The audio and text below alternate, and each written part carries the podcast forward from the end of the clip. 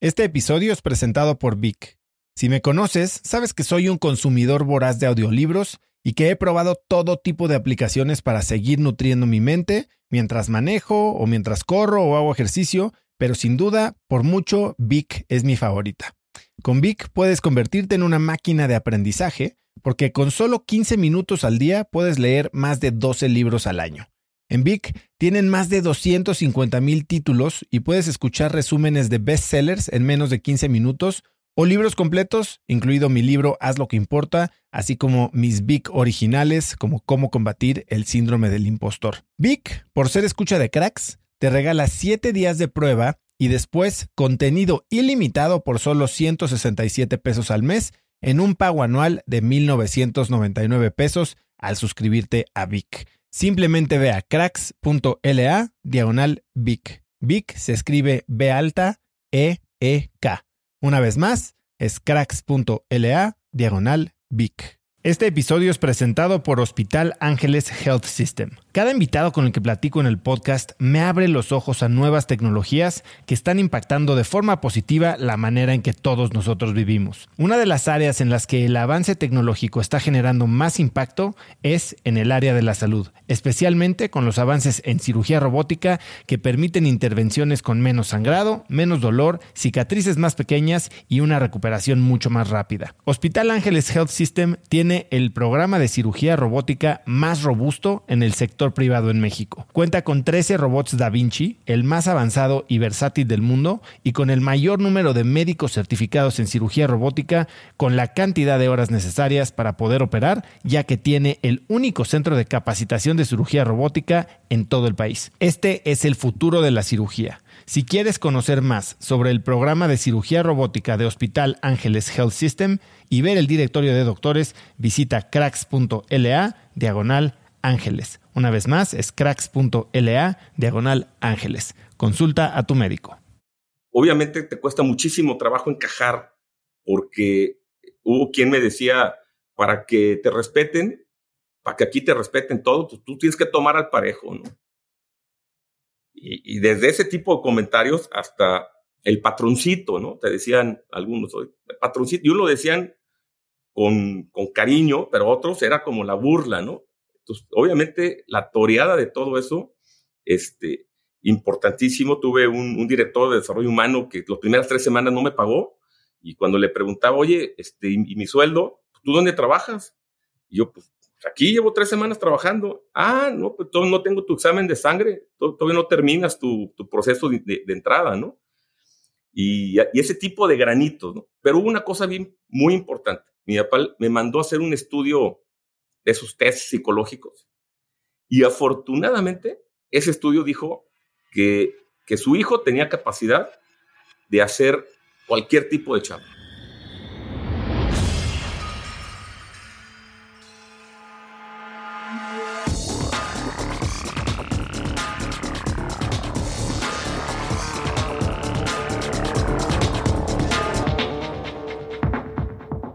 Hola y bienvenidos a un nuevo episodio de Cracks Podcast. Yo soy Osotrava y entrevisto cada semana a las mentes más brillantes para dejarte algo único y práctico que puedas usar en tu vida diaria. Antes de empezar, no olvides que Cracks está en YouTube, así que ve a youtube.com diagonal Cracks Podcast y suscríbete para ver los videos de todas las entrevistas. Hoy tengo como invitado a Alfonso Urrea. Lo puedes encontrar en Twitter como arroba Foy Urrea. Foy se escribe con Y. Alfonso, o Foy como le dicen, ha sido director general de Grupo Urrea División Herramientas desde 1993. Es presidente del Consejo Consultivo de Occidente de Citibanamex y miembro del Consejo de City Private Bank Latinoamérica, del Centro de Investigación para Familias de Empresarios del IPADE, del Corporativo Fragua, que son Farmacias Guadalajara, de Orlegui Sports, dueños de Santos Fútbol Club y Atlas Fútbol Club, y de Compus Soluciones. Alfonso ha sido reconocido como Entrepreneur of the Year de 2011 por Ernst Young, por Great Place to Work como uno de los cinco mejores CEOs de México en 2021, por Great Culture to Innovate como uno de los CEOs más innovadores de 2021 y como uno de los 100 líderes mexicanos por Those Who Inspire Mexico.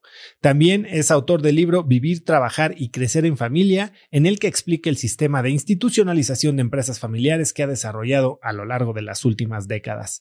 Hoy, Alfonso Alfonso y yo hablamos de empresas familiares, de fijar reglas claras, de paternidad y de cómo se rompieron 70 años de maldición en el Atlas Fútbol Club. Te dejo con esta muy variada entrevista con Alfonso Urrea.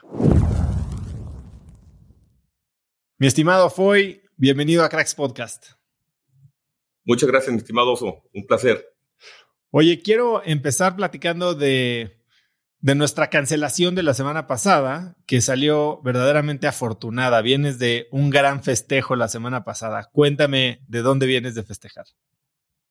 Sí, afortunadamente hace cerca de dos años me invitó Alejandro Raragori a participar en su consejo de Grupo Orlegui y en el Comité de Fútbol de Atlas. Y bueno, afortunadamente logramos romper una racha de 70 años en donde los aficionados atlistas lo más veíamos puras desilusiones, ilusiones y desilusiones. Y el año pasado ganamos el campeonato después de 70 años y hoy el domingo repetimos un bicampeonato y logramos algo que, que también está, eh, por primera vez sucede en el fútbol mexicano, que es que ganas el torneo de, de apertura y de clausura y por lo tanto te lleves el trofeo de campeón de campeones sin jugar un partido para disputarlo. Ha habido tres bicampeones, que es Pumas, León y ahora Atlas, pero Pumas y León lo, ganaron en torneos, en distintos torneos. Entonces, el Atlas haberlo ganado en el mismo torneo, apertura y clausura, hace que se lleve este trofeo. Entonces, se logró ese doble historia, ¿no? Entonces, como bien dices, teníamos la cita para el viernes, pero no sabíamos que íbamos a pasar a la final. Entonces, sí, había el convencimiento, pero no la seguridad. Y bueno, gracias a, la suerte, porque ahí sí creo que el azar tuvo algo que ver. Este, no tuvimos la cita el, el viernes y la, tenemos el día de hoy, que gracias a Dios se está pudiendo hacer. Oye, Foy, ¿cómo, ¿cómo es que te involucras con el Atlas o con Grupo Orlegui? O sea, ¿qué es lo que buscan cuando llegan a ti? ¿Qué hace un consejero consultivo? Bueno, yo eh, tengo un muy, buen amigo mío, que es José Manuel Gómez, que eh, él es muy amigo de Ricardo Salinas y se logró la compra del Atlas en una fiesta en Tapalpa, decir, oye, compra el Atlas. El Atlas lo iban a desafiliar. O sea, eh, muchos atlistas luego tienen algo de, digamos, resentimiento o algo porque la etapa de Grupo Salinas no fue la más exitosa. Pero la realidad es que sin el Grupo Salinas, el Atlas hubiera sido desafiliado. Entonces ahí se, se convence a Ricardo, Ricardo da la instrucción de que se compre el equipo, se, se da un, una como especie de subasta en el Club Atlas y gana la, la oferta de Ricardo. Y creo que los primeros dos años fue un poquito desafortunado la forma en la que se gastó el dinero, en la que se invirtió el dinero, eh, y eso hace que posteriormente el, presidente de Atlas, que era Gustavo Guzmán, eh, busque una ayuda a través de un consejo. Y es cuando nosotros entramos, José Manuel nos invita a comer con Gustavo, se hace una reunión y ahí se selecciona o se dice, oye, pues este quiero que sea mi consejo, en ese momento consejo consultivo, que es muy importante esas separaciones, ¿no? Y ese consejo consultivo empieza a medio funcionar, empezamos a tratar de institucionalizar un poco el, el equipo eh, y, y, creamos tres comités, un comité de fútbol, que es donde yo empecé a participar, junto con otro amigo, Germán Magaña y José Manuel Gómez, y al final de cuentas tuvimos muchos tropiezos, o sea, cuando cuando está desalineada la propiedad, la estrategia y la operación, pues por más intentos que tú hagas por tratar de, influir, influyes menos de lo que uno, uno, espera. Eh, pasaron tres años de, esa, de esas etapas con muchos sin, sabores, cosas buenas, cosas malas. Aprendí muchísimo de, de, este mundo del fútbol, que es un mundo bien interesante porque tú imagínate una industria en donde tus competidores, a tu vez, son tus clientes son tus proveedores y son tus socios. Entonces, wow, o sea, algo muy interesante. ¿Por, qué lo dices así? Explícame cómo pueden ser tus competidores, tus clientes y tus socios a la vez. Sí, o sea, tú compites, por ejemplo, compites con el Grupo Pachuca, ¿no? Pero al mismo tiempo en la liga, Grupo Pachuca es tu socio, o sea, todos forman parte de la liga y si la liga tiene más ingresos, todos ganan, si la liga tiene menos ingresos, todos pierden. Eh, tienen que tomar muchas decisiones en conjunto, ¿no? O sea, en el resto del mundo, por ejemplo, los derechos de televisión, muchas de las ligas las vende la liga, no cada equipo. En México cada equipo lo vende, pero así generas muchas reglas, las tienes que generar, o decisiones, eh, o, sinergias, las tienes que hacer con tus competidores. Luego, ¿quién te compra a los jugadores? pues, tus competidores. ¿Y a quién le vendes? Pues a tus competidores, ¿no? Entonces ahí tiene una, y, y, luego también, pues tiene que haber que tus mismos, eh, tú imagínate una industria en donde tus colaboradores al día siguiente pueden ser tus competidores. Eh, claro que eso puede pasar en cualquier industria, pero son casos raros, ¿no? En el fútbol es lo más lógico, o sea, siempre tu gente mañana es tu enemigo, o sea, o tu competidor. Eh, entonces, digo, suceden muchas cosas que, que, luego en el mundo empresarial, fuera del fútbol, aprendes de ese tipo de cosas. ¿no? Tú, regresando a tu pregunta, eh, posteriormente Ricardo Salinas le pide a Alejandro Garabori que asociarse, que le ayude y hacen una sociedad que se llama Orleg Sports. Y Alejandro lo conozco un día, este, le hicieron una serie de citas cuando llega a Guadalajara y le enseño todo lo que trabajé para Atlas. Dijo, oye, mira, hicimos todo esto, esto se hizo, esto no se hizo, esto, esto se hizo y se echó para atrás. Y muy rápido empezamos a tener muchas coincidencias, muchísimas coincidencias. Entonces terminó el día de todas sus reuniones y al salir de las reuniones me habló y me dijo, oye, mañana nos vemos de nuevo y nos empezamos a ver y, y acabé, este, afortunadamente, participando con él y aportando un granito de arena muy pequeño, pero un granito de arena para ayudar en todo lo que, lo, que, lo que Atlas, Alejandro y ahora Pepe Riestra necesiten, ¿no? Y de, de, estas experiencias, sobre todo en los primeros dos años de tu involucramiento con el Atlas, ¿cuál crees que es la lección más valiosa que te llevaste? Mira, cuando hay un pleno convencimiento de dónde quiero ir, es el primer paso para ser exitoso. El segundo, alinearlo. Alinear todos esos factores para que todos estén de acuerdo en donde queremos ir. Tercero, reunirte de la mejor gente que, puedas tener. Y ahí hay muchos este, casos desde el departamento médico que influía en que no, el Atlas nunca va a ser campeón.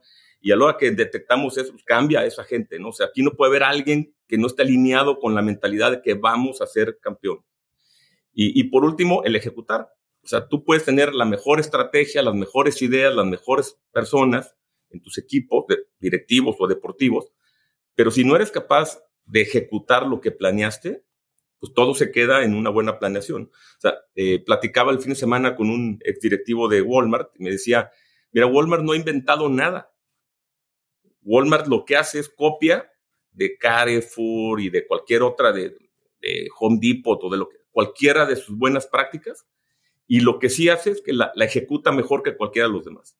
Y eso ha sido el éxito de Walmart. Entonces, creo que en el caso de, Grupo Orlegui tienen una gran capacidad de ejecución, porque las estrategias no son tan, tan diferentes. Eh, obviamente sí es muy diferente a los equipos que tienen grandes presupuestos, pero a los equipos que tienen presupuestos medios como nosotros, eh, creo que hay otros grupos que tienen las mismas estrategias. Sin embargo, la ejecución creo que es mucho mejor en, Grupo Orlegui. Tan es así que Grupo Orlegui tiene 31 torneos jugados, disputados, 10 finales, 6 títulos. estás hablando de que cada tres torneos está en la final y que cada seis torneos es campeón. Foy, uno no llega a esa silla de consejero consultivo por compadrazgo. tal vez mucha gente sí, yo sé que tú no. Y y para entender qué es lo que veían en ti cuando te invitaron, me gustaría platicar un poquito de tu trayectoria, ¿no? Eh, y para eso me gustaría que me contaras quién es don Raúl Urrea. Uf, mi ídolo, mi principal ídolo, junto con mi padre, pero don Raúl fue un, un, empresario que rompió con muchos, muchos paradigmas, ¿no? A inclusive le llegaron a decir el empresario rojo, porque o sea, rojo por el tema de que el color rojo se, se ligaba al comunismo, ¿no? O al socialismo. Eh, eh, él fue el primero en empezar a, romper los paradigmas de que eh, los sindicatos y los patrones deberían de trabajar juntos, ¿no? O sea, que no, podían estar cada quien por su lado. Empezó a pensar en, toda una serie de, de, ayudas a los colaboradores para que tuvieran una mejor calidad de vida eh, y ahí nació el Instituto de Bienestar Social, que fue cómo le doy vivienda a, mis trabajadores, una vivienda digna. Y pues, ellos, entre Coparmes, que presidía mi abuelo, Coparmes de Occidente, y don Eliodoro Hernández Loza, que presidía CTM de, Jalisco, dijeron, bueno, ¿por qué no aporta el trabajador el 5% y la empresa el otro 5% de su salario? Y con eso se hace un fondo y hay un préstamo para, para que puedan comprar una casa y lo vayan, lo vayan pagando de esa forma. Eh, viene un presidente de la República Jalisco, ve esto y es lo que ahora se conoce como el Infonavit. Este, como eso, si tú le preguntabas a don Raúl, oye, ¿cómo va tu empresa? En lugar de decirte, pues mira, ya vendemos tantos millones y ganamos tanto, él, sacaba una libretita que nos pedía siempre en, mi cada y decía, mira, antes yo tenía tantos colaboradores, ahora tengo tantos. Antes tenían tantos bicicletas, ahora tantos tienen bicicleta. Antes tenían tantos coches, ahora tantos tienen coche. Antes tenían tantos casos, ahora tienen tantos casos. Así de bien vamos. O sea, ese era su nivel de medir el éxito, ¿no? Después rompió muchos paradigmas de que el éxito era tener cosas. Y, y acá el, el, cambio filosófico de mi abuelo al mundo empresarial fue pues, ser ese empresario responsable, ¿no? Socialmente responsable, cuando esa palabra no, ni siquiera existía, ¿no? Afortunadamente hoy eso ya se conoce en muchas empresas y se hace muy bien, pero creo que fue un pionero. Y, y tan es así que lo han reconocido en, en muchas este, organizaciones en vida y post-mortem, eh, siendo que es un empresario de mucho menor nivel económico que a los mismos que están reconocidos en el Salón del Empresario de México y cosas así, que, pues que realmente eh, están empresarios con empresas mucho más grandes que la que, tenía o, o, lo que es el Grupo Urrea. Pero su labor social, su impacto social fue mayor porque adicionalmente trabajó 10 años de presidente del ITESO, eh, fue también presidente del, Guadalajara Country Club, lo movió de tres hoyos de, tierra a un campo de golf de primer mundo, que hoy es el centro de la ciudad, con 18 hoyos de primer mundo, etc. Y entonces él decía que había trabajado en su vida para eh, los estudiantes, los trabajadores, eh, el club de sus hijos o el club de, sus amigos, etc. Entonces, a él le gustaba ese 360 grados de, lograr, de logros, ¿no? No solamente aquel empresario también que era trabajar todo el día y, lo único importante es que tu empresa crezca y, seas más rico, ¿no? Entiendo que tuviste la oportunidad de, no sé si trabajar sea la palabra, pero sí de pasar tiempo en el trabajo con él desde que eras muy chico y que era alguien de, de reglas muy sencillas, ¿no? De frases muy cortas que denotaban una mentalidad ya mucho más profunda y amplia. Cuéntame un par de esas que te acuerdes. Sí, yo creo que las más importantes son para que nos vaya bien, nos tiene que ir bien a todos. Es decir, si tú dejas atrás a un colaborador, si dejas atrás el pago de impuestos, si dejas atrás eh, a tus clientes, a tus proveedores, si alguien se queda atrás, tú vas a hacer negocio, no empresa. Es decir, negocio es entramos, ganamos lana y nos salimos, ¿no? Hacer empresa es, hoy tenemos 100, 115 años y, y para hacer eso, no puedes nunca fallarle a nadie de los shareholders, de toda la gente involucrada en la empresa. Entonces, ese dicho este, es parte de nuestra filosofía de empresa hoy. Y la otra es para que las, em, las empresas honestas tienen que generar utilidades para cumplir con sus obligaciones, con sus clientes, sus proveedores, sus colaboradores, accionistas, gobierno, y para asegurar su permanencia. Entonces, otra vez esa visión de largo plazo, esa visión en donde si no le quedas, si, si tú no haces una sustentabilidad global de 360 grados, es imposible que tu permanencia esté en el futuro. Y también en, ese, en, ese, en esos tiempos era muy complicado que alguien eh, viera eh, a la empresa distinto a el generar utilidades, ¿no? y generar utilidades se veía como un capitalista puro. Y mi abuelo le cambió ese sentido de no, no, no. Generar utilidades es básico para poder cumplir con todo esto y para asegurar tu futuro. Eh, creo que también ahí él, fue un pionero en asociarse con americanos eh, o con extranjeros y invitó de socios a sus empresas, a, los expertos en el mundo. Y, él buscaba tecnología y buscaba mercado y buscaba este, eh, apoyo financiero, obviamente. Pero lo que realmente le dio fue un bastión de institucionalización que hoy ha sido clave en la empresa y que es el, separar la tesorería de la empresa que la tesorería de la familia. Porque cuando ya tienes un socio que además extranjero, que además cotizaba en bolsa, empezaste a tener muchas regulaciones que sobre todo en esta parte financiera y tesorería, que también era algo muy raro en las empresas mexicanas, ¿no? De hecho, todavía sigue siendo algo raro. Hay quienes, la tesorería de la, de la familia es la misma de la empresa. Entonces, si alguien necesita un coche, pues que la empresa lo ponga. Si alguien necesita casa, pues que la empresa la ponga. ¿No? Entonces, el, e, esa línea fue nuestra principal base de la institucionalización de la empresa y fue por esa mentalidad de avanzada que tenía don Raúl, ¿no? Fue para entender un poco, la empresa que funda tu abuelo, Grupo Urrea, hoy, bueno, es un grupo, una serie de empresas. Cuéntame qué es lo que hace Grupo Urrea y cuál es tu rol dentro de la empresa. Ok, de hecho la, funda mi bisabuelo, que era William Carroll, que era el suegro de don Raúl Urrea. La, funda en 1907, don Raúl también nace en 1907. Eh, pero quien realmente le da el crecimiento y la exposición fue, fue don Raúl.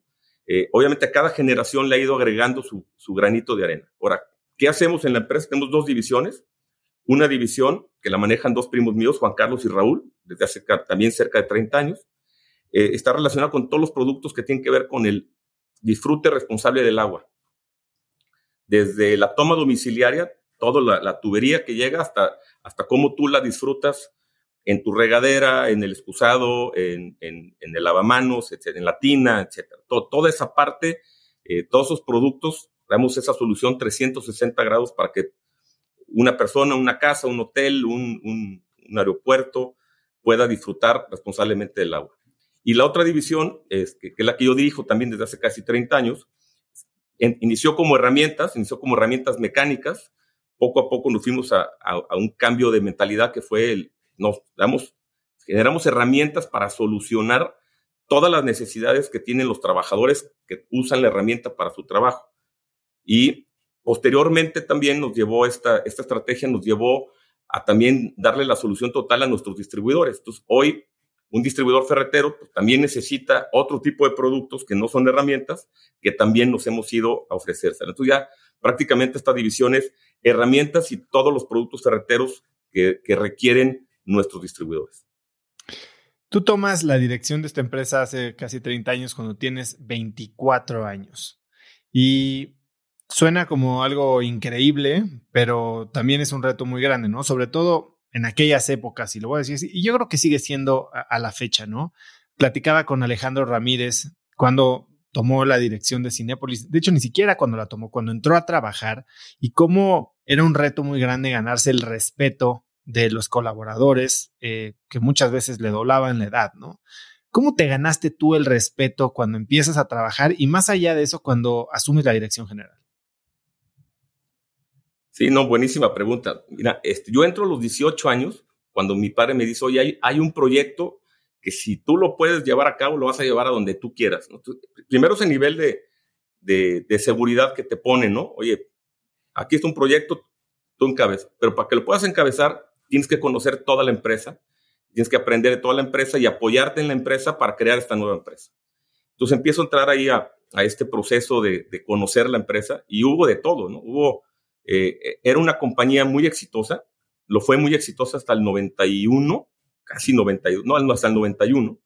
Y, y en esos momentos todos los directivos, había muchos directivos familiares y, y todos los directivos se sentían supermanes, por decirte algo, ¿no? Pero además la cultura era una cultura porque no, se, no competías con todo el mundo, era un país cerrado. Eh, y, la cultura era casi, casi todo está vendido y, mucho desorden, ¿no?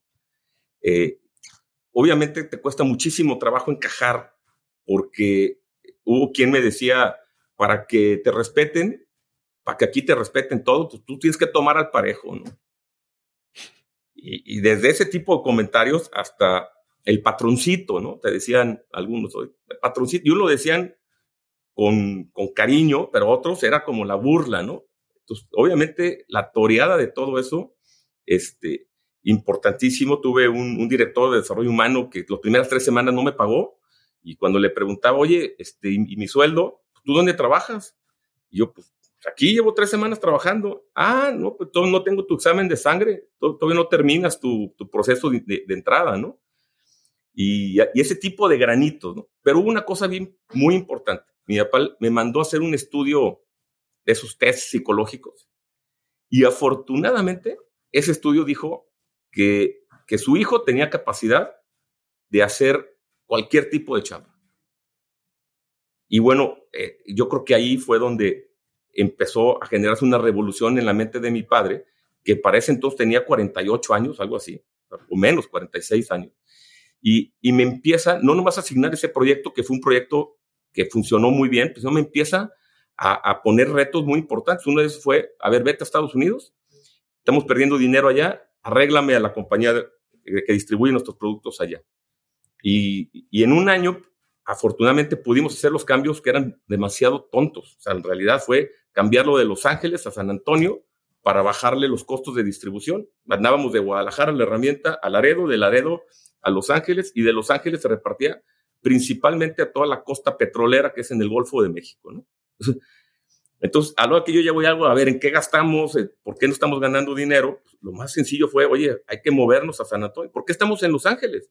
Ah, pues porque el director que se contrató vivía aquí, y entonces, pues él vive ahí, por eso estamos ahí. Oye, pero es más barata las rentas, los sueldos y obviamente el transporte en San Antonio. Simplemente mover a San Antonio nos generó un, nivel de utilidades este, de una empresa que tenía 3, 4 años que, gastaba más de lo que, de lo que ingresaba. Entonces regreso a Guadalajara y me dice, oye, sí, y me puso allá a estudiar, me dijo, también necesito que te metas a nuevos cursos de manufactura, porque ya viene el justo a tiempo y manufactura esbelta y calidad total y necesitamos implementarlo aquí en México. Entonces, todo ese tipo de preparación de él, pues yo ya sabía que venía algo, ¿no? Entonces, regreso a Guadalajara, me pone en manufactura, de, auxiliar del director de manufactura, que era un tío, y mi tío nomás, nada. O sea, lo que yo proponía, nada. Además le dijo, oye, necesito dos ingenieros para empezar a hacer cambios rápidos. Y me dice, no, pues no hay presupuesto para ingenieros. Hazlo tú. Bueno, entonces, de, eso viene un problema en una empresa filial y me dicen, oye, a ver, mejor ayúdame acá, ayúdame en la empresa filial. Y también en la empresa filial hicimos una revolución que en un año esa empresa filial, también con cosas muy tontas, la mejoramos y hicimos que empezara a ganar dinero. Y en ese entonces le cae a mi padre la empresa este, del 93, 92 empieza a perder dinero, 93 pierde más, 94, 93 a finales, es cuando me dice él de 52 años, a mí me pegó muy duro cumplir 52, este, él de 52 y yo de 24, me dice, a ver, esto está, está muy complicado, este, tengo que decidir ahorita, eh, tomar muchas decisiones muy complicadas, eh, difíciles, como quitar gente, gente que él había hecho durante sus casi 30 años manejando la empresa. Y me dice, o lo haces tú o lo hace el director de finanzas, este, te lo echas tú. Y la verdad es que hoy no sé si fue bueno o malo, pero le dije, échamela a mí, ¿no? Yo la agarro. Eh, la verdad es que no tenía la capacidad para agarrarlo. Eso, eso está clarísimo. O sea, a los 24 años no puedes tener esa capacidad de darle la vuelta, pero lo que sí tenía era una mentalidad de yo esto lo saco porque lo saco. Y me voy a unir y voy a hacer lo mejor posible. Voy a reunirme de la mejor gente y voy a, tratar de convencer a todo el mundo. ¿Qué es lo que sucede? Que, ah, y mi papá me dice, tú la operación y yo la estrategia. O sea, no me quiso soltar las dos cosas.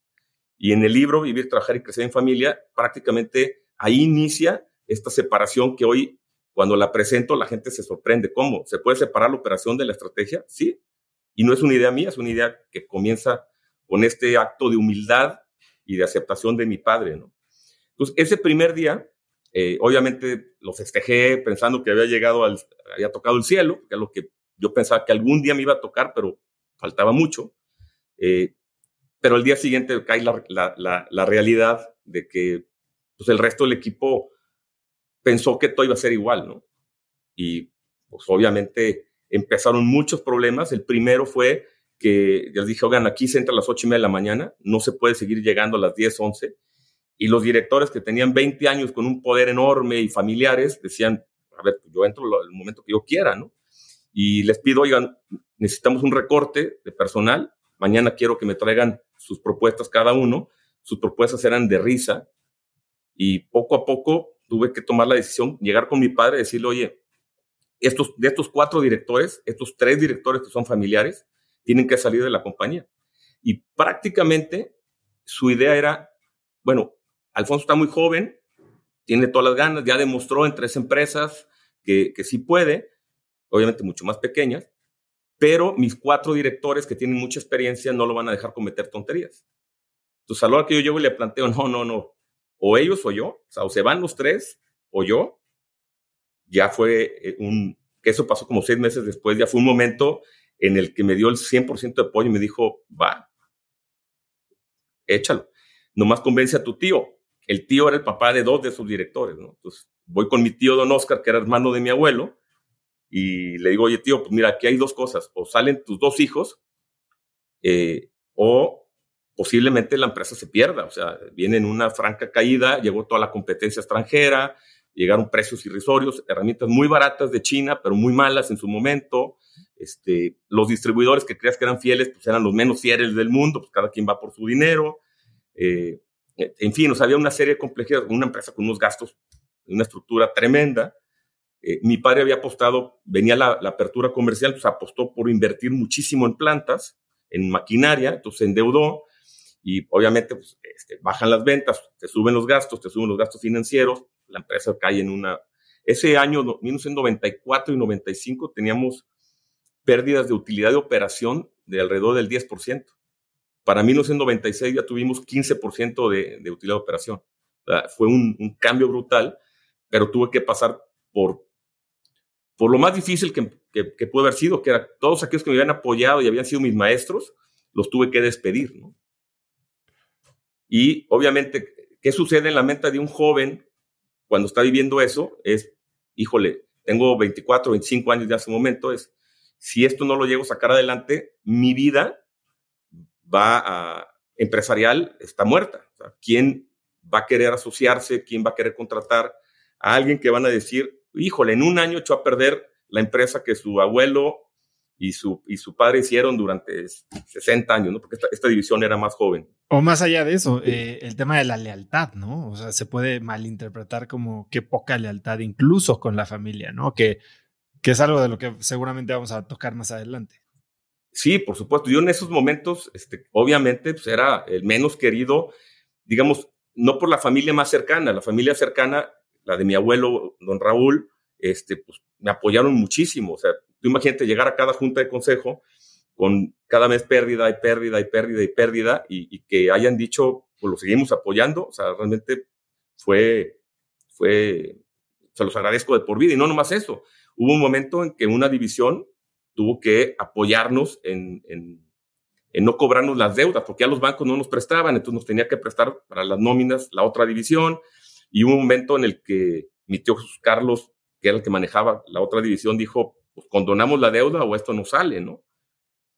Eh, entonces, todas esas historias me gusta eh, comentarlas a mis hijos porque cuando, cuando ven a las personas o los empresarios que cuando ya pasamos todos estos obstáculos, ellos creen que, que estás ahí y que siempre ha sido así, ¿no? Y la verdad que todos hemos pasado por momentos en el que dices, no voy a salir, esto se acabó, este, y, yo voy a acabar mi vida empresarial a los 25, 26 años.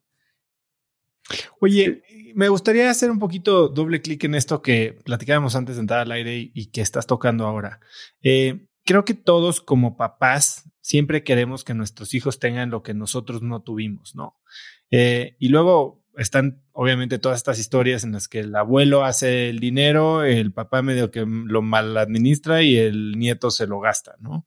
Eh, ¿Tú cómo piensas, y más allá de, institucionalización y sucesión y todos estos temas que vamos a tocar ahora, ¿cómo piensas en el ejemplo que le das a tus hijos? ¿Cómo, cómo, cómo les das lo que no tuviste?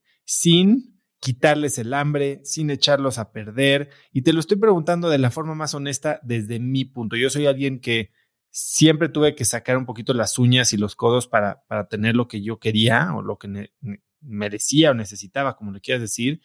Y hoy a mis hijos trato de que no sea el caso, pero al mismo tiempo no quiero que pierdan esa oportunidad de, de hacerse.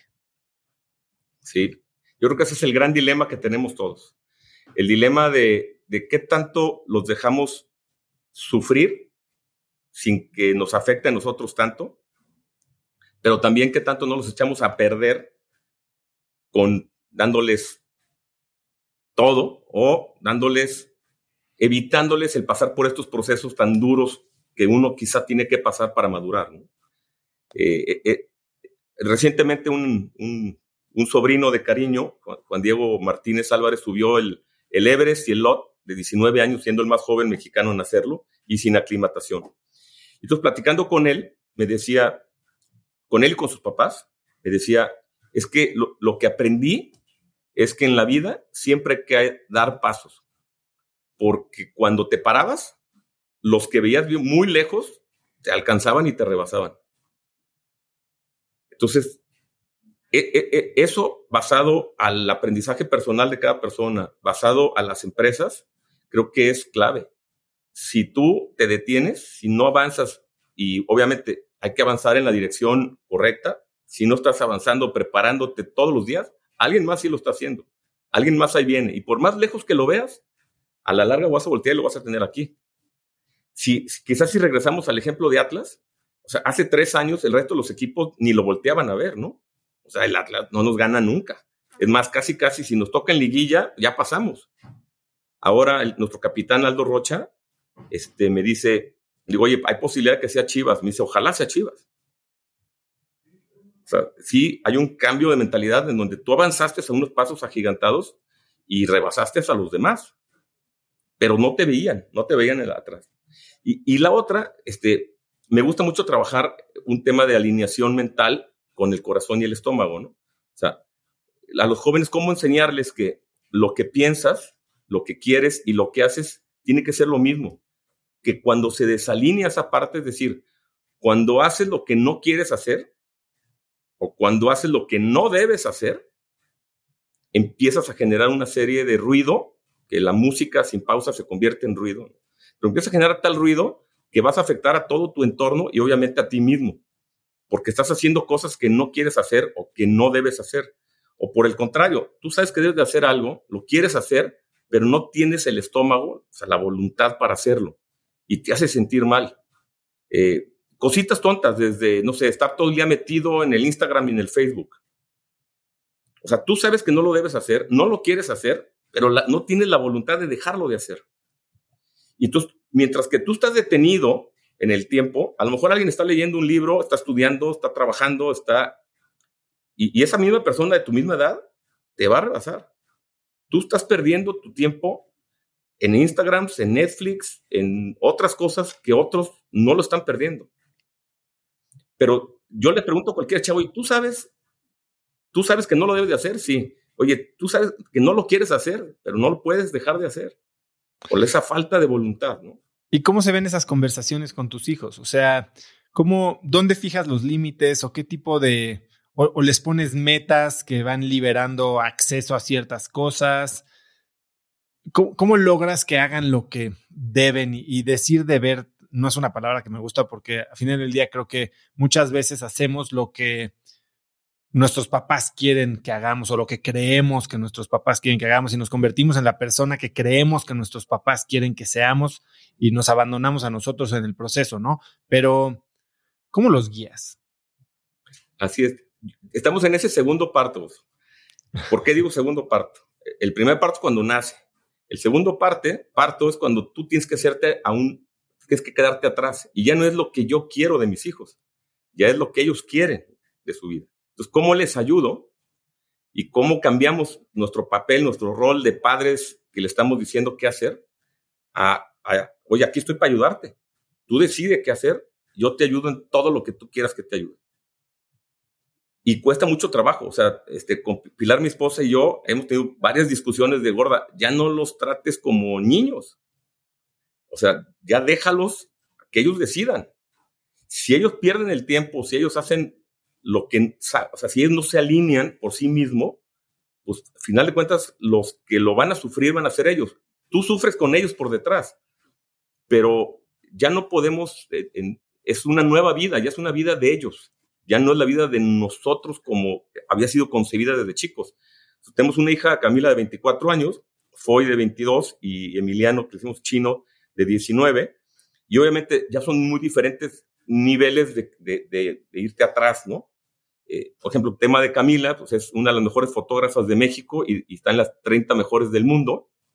Eh, la contratan todos los fines de semana, viaja por todo el mundo tomando fotos de, bodas y, ya tiene ingresos superiores a, bueno, a muchos de los directores de, de, la mayoría de las empresas de México. Sea, casi, casi gana como futbolista. Y yo les tengo que decir, bueno, la, la curva de Camila es una curva que hoy está así, pero cuando se case, tenga hijos, no va a tener la misma capacidad y posibilidad de estar viajando a tomar fotos a las bodas en todo el mundo. Eh, tiene que reinventarse, ¿no? Porque la comparativa con los hijos viene de que, oye, pues yo estoy trabajando en tal empresa, como todavía están en universidad, les pagan como practicantes y sienten como, ¿cómo? O sea, yo ve lo que gano contra lo que gano, no, pues que tu curva va así.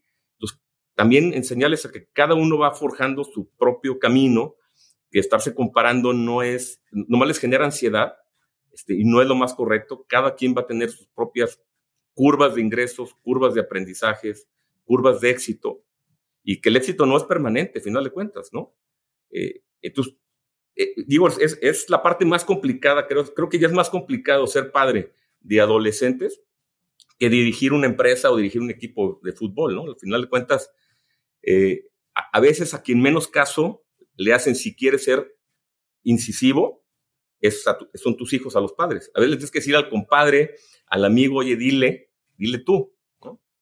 Oye, hablábamos de, ahorita dijiste de compararse, ¿no? Y compararse entre ellos o compararse con sus amigos es una cosa, pero platicábamos de cómo se comparan con el padre, o no sé si tú te comparabas con tu padre, cuando lo veías, dijiste, me, costó trabajo cumplir 52 porque esa es a la edad a la que te soltó la empresa, vamos y, nos comparamos con el momento actual de ellos y el momento actual de nosotros, ¿no? Eh, pero pues nunca los conocimos cuando, bueno, hasta que somos más grandes, cuando tenían nuestra edad.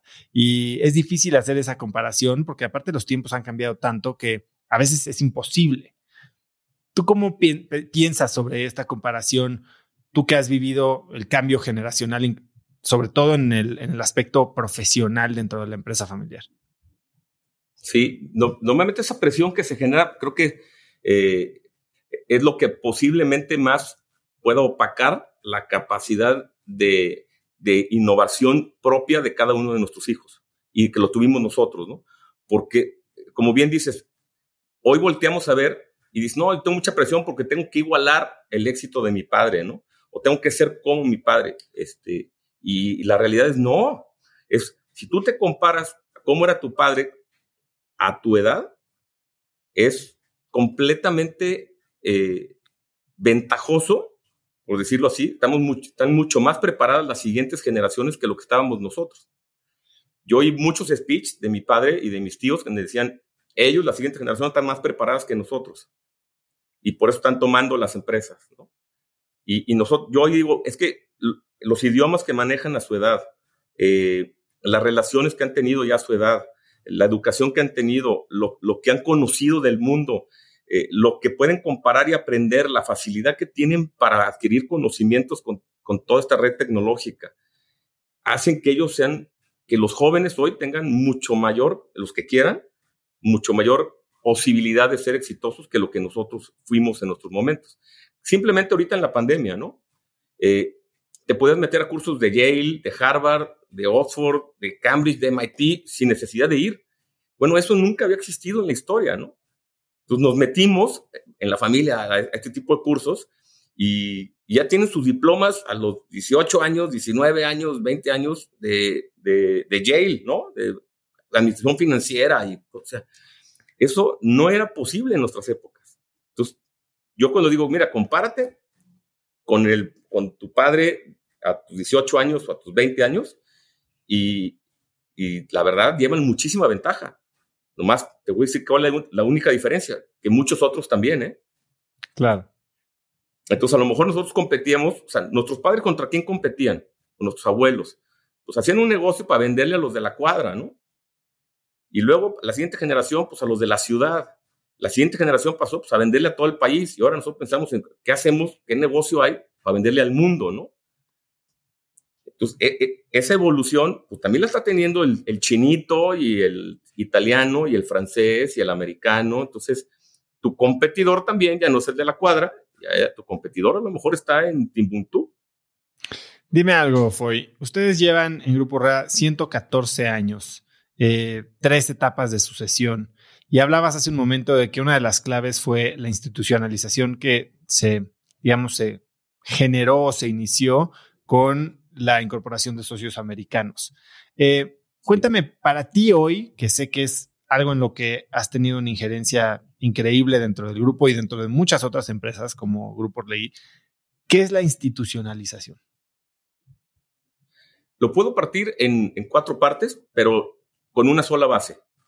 La primera base es reglas claras. O sea, si, tú y yo nos vamos a jugar ahorita cartas, eh, inclusive futbolito, lo que, queramos jugar, si no tenemos las reglas, nos vamos a, vamos a salir peleados. Entonces, tener, institucionalizar significa tener reglas claras.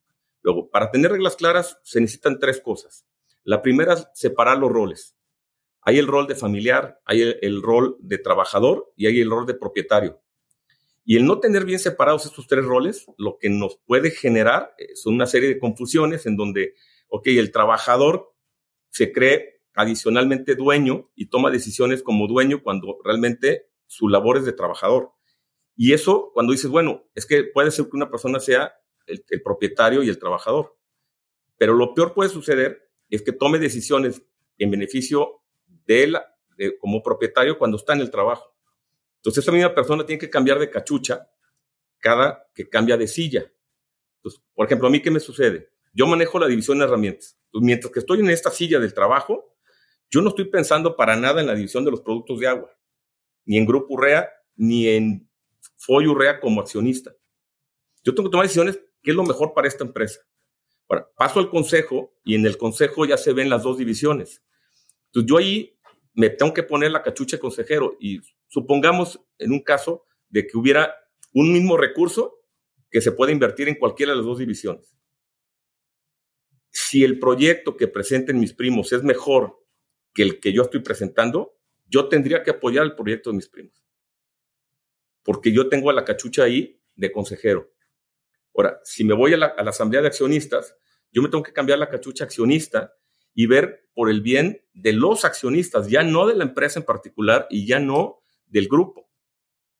Y ahí viene el que, por ejemplo, este, yo quiero invertir en una planta nueva, en un centro de distribución nuevo, como trabajador o director de, de Urrea Herramientas.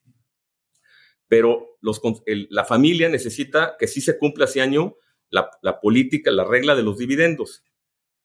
Yo ya no puedo pelear como el director para que no haya dividendos ese año y se haga mi proyecto. Ahí tienes que ver por el bien de los accionistas, ¿no? Mis hermanas, mis primas, mis primos. A, eso digo que a la misma persona cambiar el rol este, es muy importante. definirlos y tenerlos muy claros y saber cómo moverte de una silla a otra. Y a veces cambias de silla el mismo día. tienes las tres, las tres diferentes sillas, ¿no? ¿Cómo hacer eso? ¿Cómo, ¿Cómo tener esta disciplina y la madurez mental para cambiar de rol y de... Es, o sea, si, nos cuesta a veces mucho trabajo durante una discusión prestarle la ligera posibilidad de que lo que nos dice la contraparte pudiera ser real, porque nos estamos, digamos, cambiando de cachucha y poniendo en sus zapatos. ¿Cómo lo haces cuando, cuando el juego es tan, cuando los stakes son tan altos, vamos a decirlo? Eh, mira, ese es el paso a la segunda parte, es teniendo los órganos de gobierno para que cada uno de estos roles tenga su foro adecuado. Porque otra vez, la peor es tener un consejo de administración en donde ahí llegan los accionistas simplemente por ser accionistas, no, no cumplen con un digamos, mínimo de requisitos para ser consejeros, pero son accionistas, entonces hay que meterlos al consejo. Y luego metemos también a los directores de las empresas a los, a los consejos de administración. Entonces, estamos teniendo una sopa de letras allá adentro, en donde separar los roles está complicadísimo. Entonces, de entrada la disciplina va en, oye, tenle un foro a cada uno de estos roles para que no los confundas. ¿No? Entonces, y, y, lo digo con toda la experiencia, nuestros consejos de administración así iniciaron. Entonces era complicadísimo hasta que lo separamos y nos ayudó muchísimo a, Oye, yo tengo la cachucha de accionista en la asamblea de accionistas. En ningún otro momento me tengo que poner esa cachucha. Yo soy, tengo la cachucha de consejero cuando estoy en el consejo de administración. El resto del tiempo, mi cachucha es de trabajador, de colaborador de una de las divisiones, ¿no? Entonces, eh, ayuda muchísimo el tener los foros muy claros. Mucha gente dice, es que es juntitis. Pues mira, puede ser que sí, pero lo peor que te puede pasar es tener cuatro o cinco horas de juntas, como me ha pasado en algunos consejos que me han invitado, en donde está tan revuelto todo que en una de las, de las juntas de consejo dijeron, oigan, yo no veo este nivel de operación en, ni siquiera en mi comité de manufactura. Y estamos en el consejo de administración de una empresa familiar con siete familias, con dos representantes por familia, con cinco directores. E, esto nunca va a avanzar. Obviamente, pues ese consejo nunca volvió a juntarse. O sea, tuvieron la idea de hacer el consejo, de institucionalizarlo, pero al iniciarlo con tanta revoltura de roles, fue imposible que funcionara y, terminó por, por, no haber ese consejo de administración. ¿no? Entonces, ¿qué hubiera sido lo mejor? Crear su asamblea de accionistas, su consejo de administración, su comité de dirección y su consejo de familia, que genere todas estas reglas entre la familia y la empresa, o sea, qué se vale y qué no se vale, qué queremos, ¿no? ¿Quién puede entrar? ¿Cómo se puede capacitar? ¿Quién puede salir? ¿Qué reglas de salida va a haber? Etcétera. ¿Quién puede comprar? ¿A qué precio pueden comprar? Todas esas relaciones eh, son las que tienen que generarse entre el consejo de familia con la empresa. ¿no? Entonces, e, eso es el segundo paso que ayuda a mantener las cachuchas. El tercer paso es, eh, el cuerpo humano es un macrosistema que tiene muchos sistemas adentro, ¿no? El, sistema digestivo, el sistema muscular, el sistema este, nervioso, etcétera, ¿no? Bueno, todo e, una empresa la podemos desglosar en tres sistemas. El sistema propietario, el sistema empresarial y el sistema operativo. Y cada uno de ellos puede institucionalizarse de forma muy diferente. Por ejemplo, el sistema patrimonial es donde puedes poner la asamblea de accionistas, el consejo de familia, y son los responsables de generar códigos de ética, o qué se vale y qué no, cuáles son las reglas de juego y cuáles son las consecuencias si las incumples. Los protocolos de familia, que son todos esos acuerdos a los que estamos de acuerdo hoy y en los que podemos estar de acuerdo en el futuro, cuando entren las siguientes generaciones. Porque hay que recordar que si hoy gozas de cierta paz, cuando llega una nueva generación, esa paz se modifica, ¿no? Entonces, si tú no te adelantas a poner esas reglas, obviamente el problema te va a llegar en la propiedad, sin duda. Hay que ponerlas con mucho tiempo de antelación. Y eh, también hay todos los mecanismos de, cómo se pasan y se controlan las acciones. ¿no? O sea, si vas a meter fideicomisos de control, si vas a ver derecho al tanto, si el, precio de las acciones, etc. Entonces, ahí hay mucho trabajo que normalmente en las empresas familiares se deja a un lado, cuesta mucho trabajo este, darle tiempo y sobre todo porque las generaciones que son las que van a heredar, las que son las propietarias, son las que quieren tener el control operativo y se olvidan que las empresas primero empiezan con el control patrimonial y que si ahí se pierde, se pierde todo lo demás. ¿no? Eh, segundo, el, sistema empresarial, la mayoría se va con esta finta de que, ah, yo ya tengo consejo de administración, ya estoy institucionalizado. Entonces, tiene este gran problema, uno, de que se mezcla. Aquí, con estos tres sistemas, te aseguras de que el, el consejo de administración solamente se dedique a la estrategia de la empresa y asegurarse de que se genera una estrategia que se aprueba y que se implementa, que eso es fundamental, ¿no?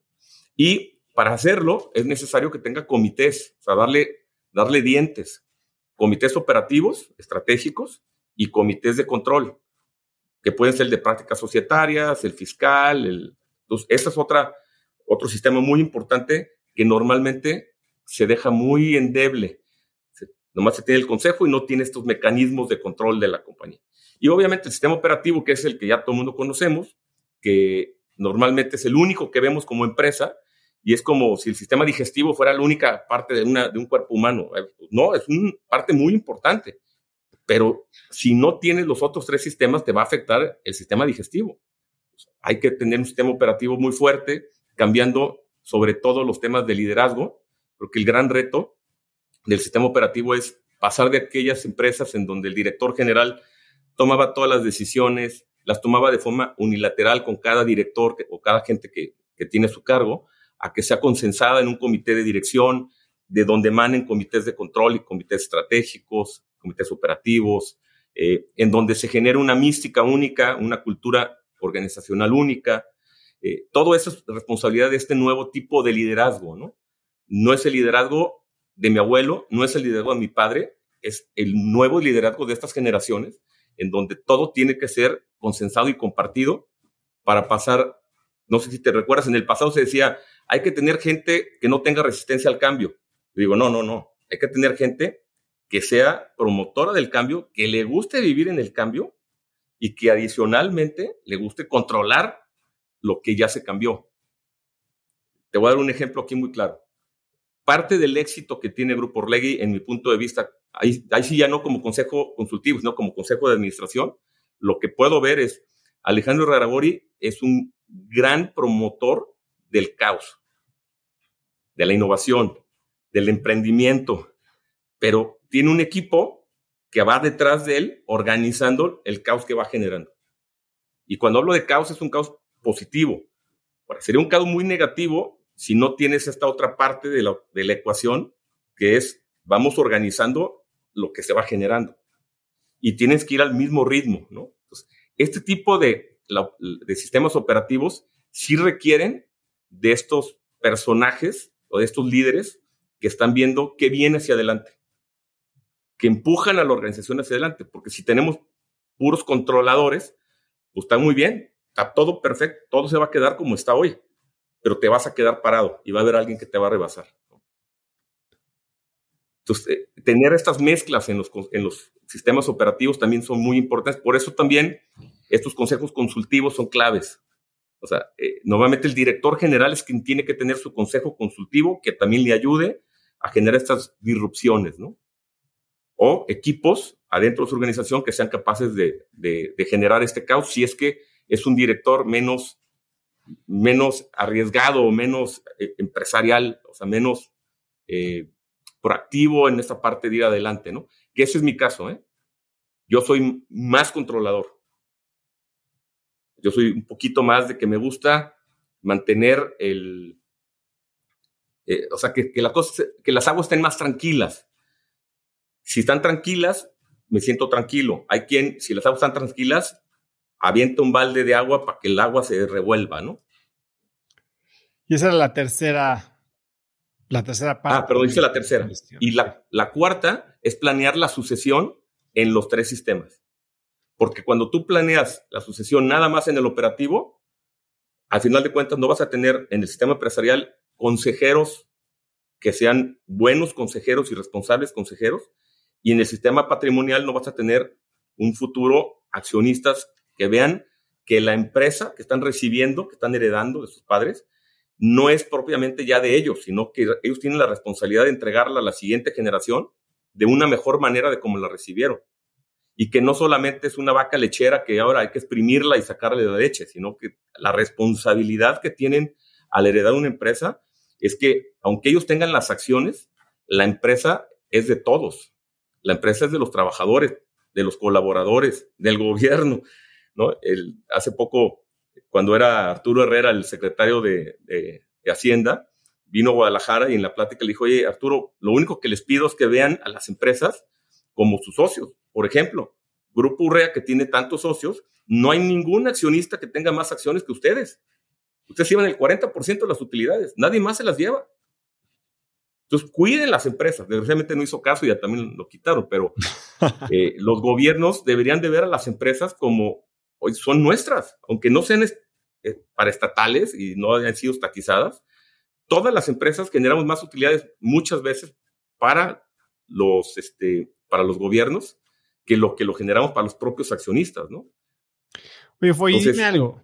Eh, o sea, hablas de comités, de consejos, de directores, de...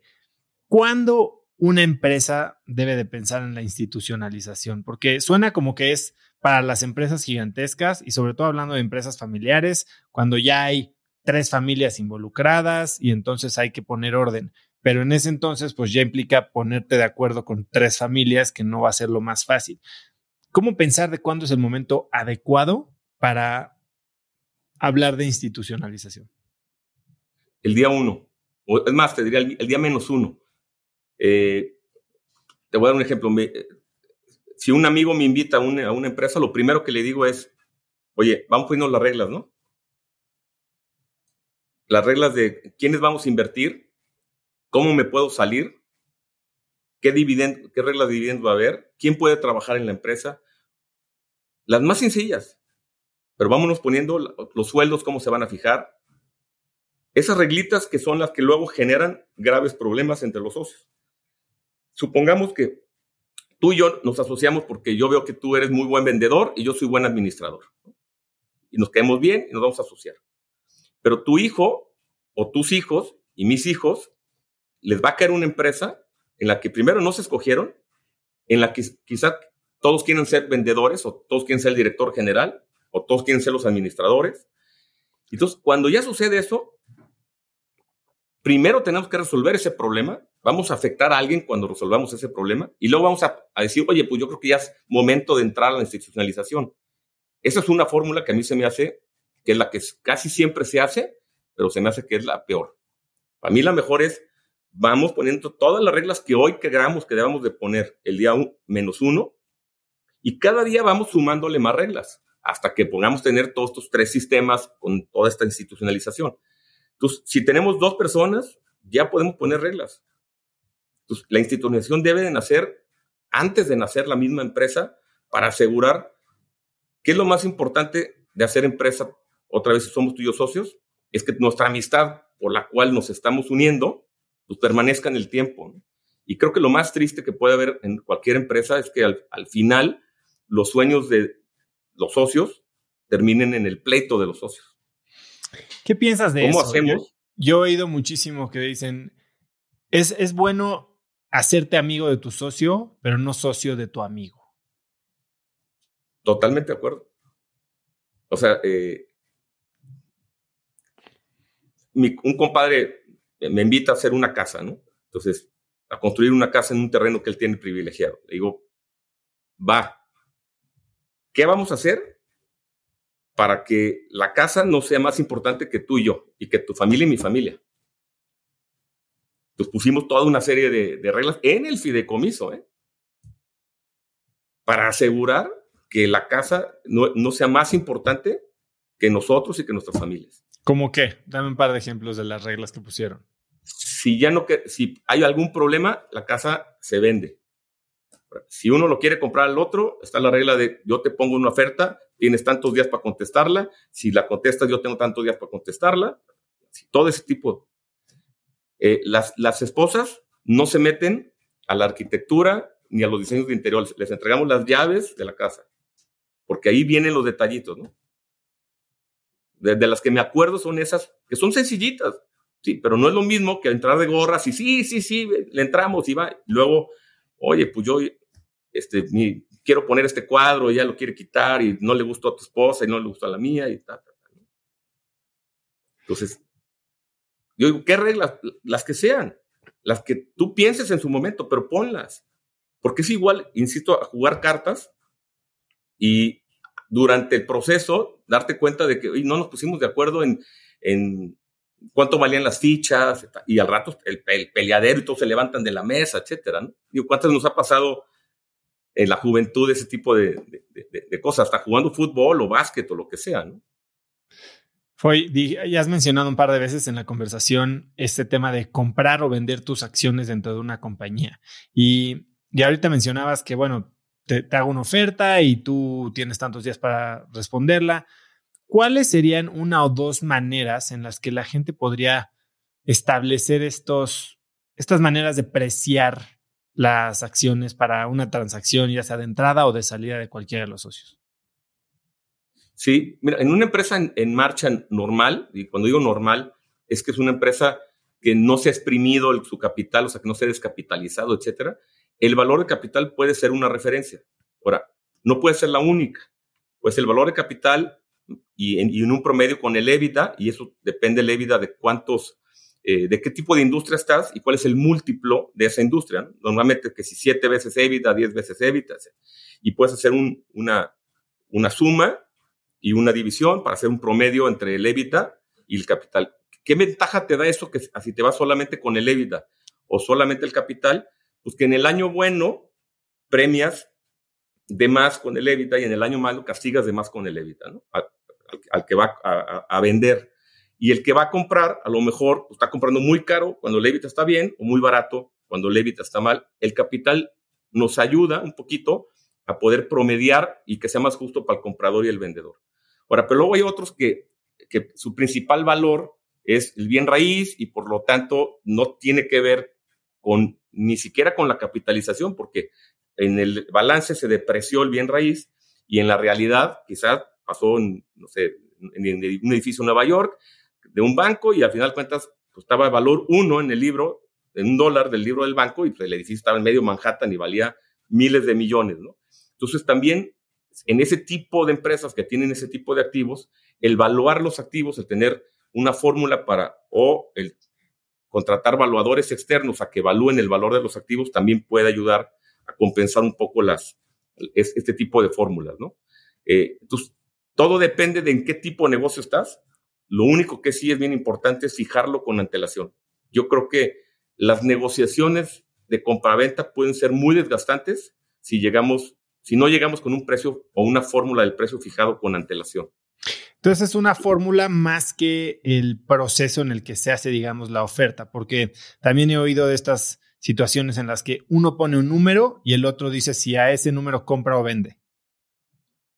Sí, e, esa fórmula la usaron tanto mi abuelo Raúl Urrea para comprar a, la familia política lo que en su momento era Válvulas Carroll, que luego se convirtió en Válvulas Urrea, o NIP, y luego Válvulas Urrea, y también lo usó mi abuelo Francisco Martín para vender sus acciones de, una empresa llamada Sánchez y Martín, que es la del jabón lirio. Bueno, en ese caso, tanto las dos familias que vendieron, las dos quedaron inconformes. Entonces, yo es la, la última que, propongo. O sea, sé que puede funcionar, oye, sobre cerrado y el que sea el más alto es el que, el, que al, al, precio que tienes que comprar. Pero en mi experiencia familiar, yo no lo viví, fue en los años 60, por ahí, este, al día de hoy todavía hay resentimientos porque no quedaron conformes. ¿Por qué? No me quiero ni siquiera meter a un tema tan, tan delicado de preguntarle a los dos lados. Yo solamente tengo el punto de vista de, mis dos familias, no de quien compró ni de quien vendió. Pero lo que sí me queda claro al tener un abuelo que compró y un abuelo que vendió, si uno de esas versiones es Sencillo, simple, sencillamente porque el tiempo pasa y si el que compró le fue mejor, entonces el que vendió queda resentido.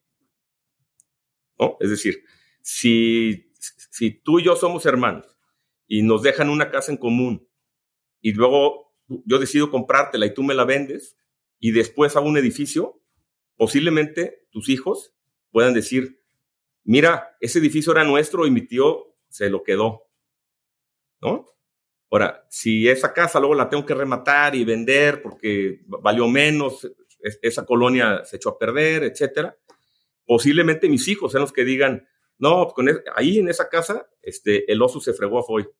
O sea, mi tío oso se fregó a Foy. O sea, tú depende cómo te va en, el futuro, es el victorioso, por decirlo así, o el beneficiado, es al, el que, al que le pueden tirar un poquito más eh, piedras, ¿no? Hay un ejemplo de un laboratorio en Barcelona que le dejan el laboratorio a los hombres y las tierras de la costa, de la, que es la Costa Brava en, en, Barcelona, a las mujeres, ¿no? Entonces, cuando abren el testamento y ven, ven ese resultado las, las, las hijas, pues quedan muy a disgusto por haber quedado fuera de, las, de, las, de los laboratorios.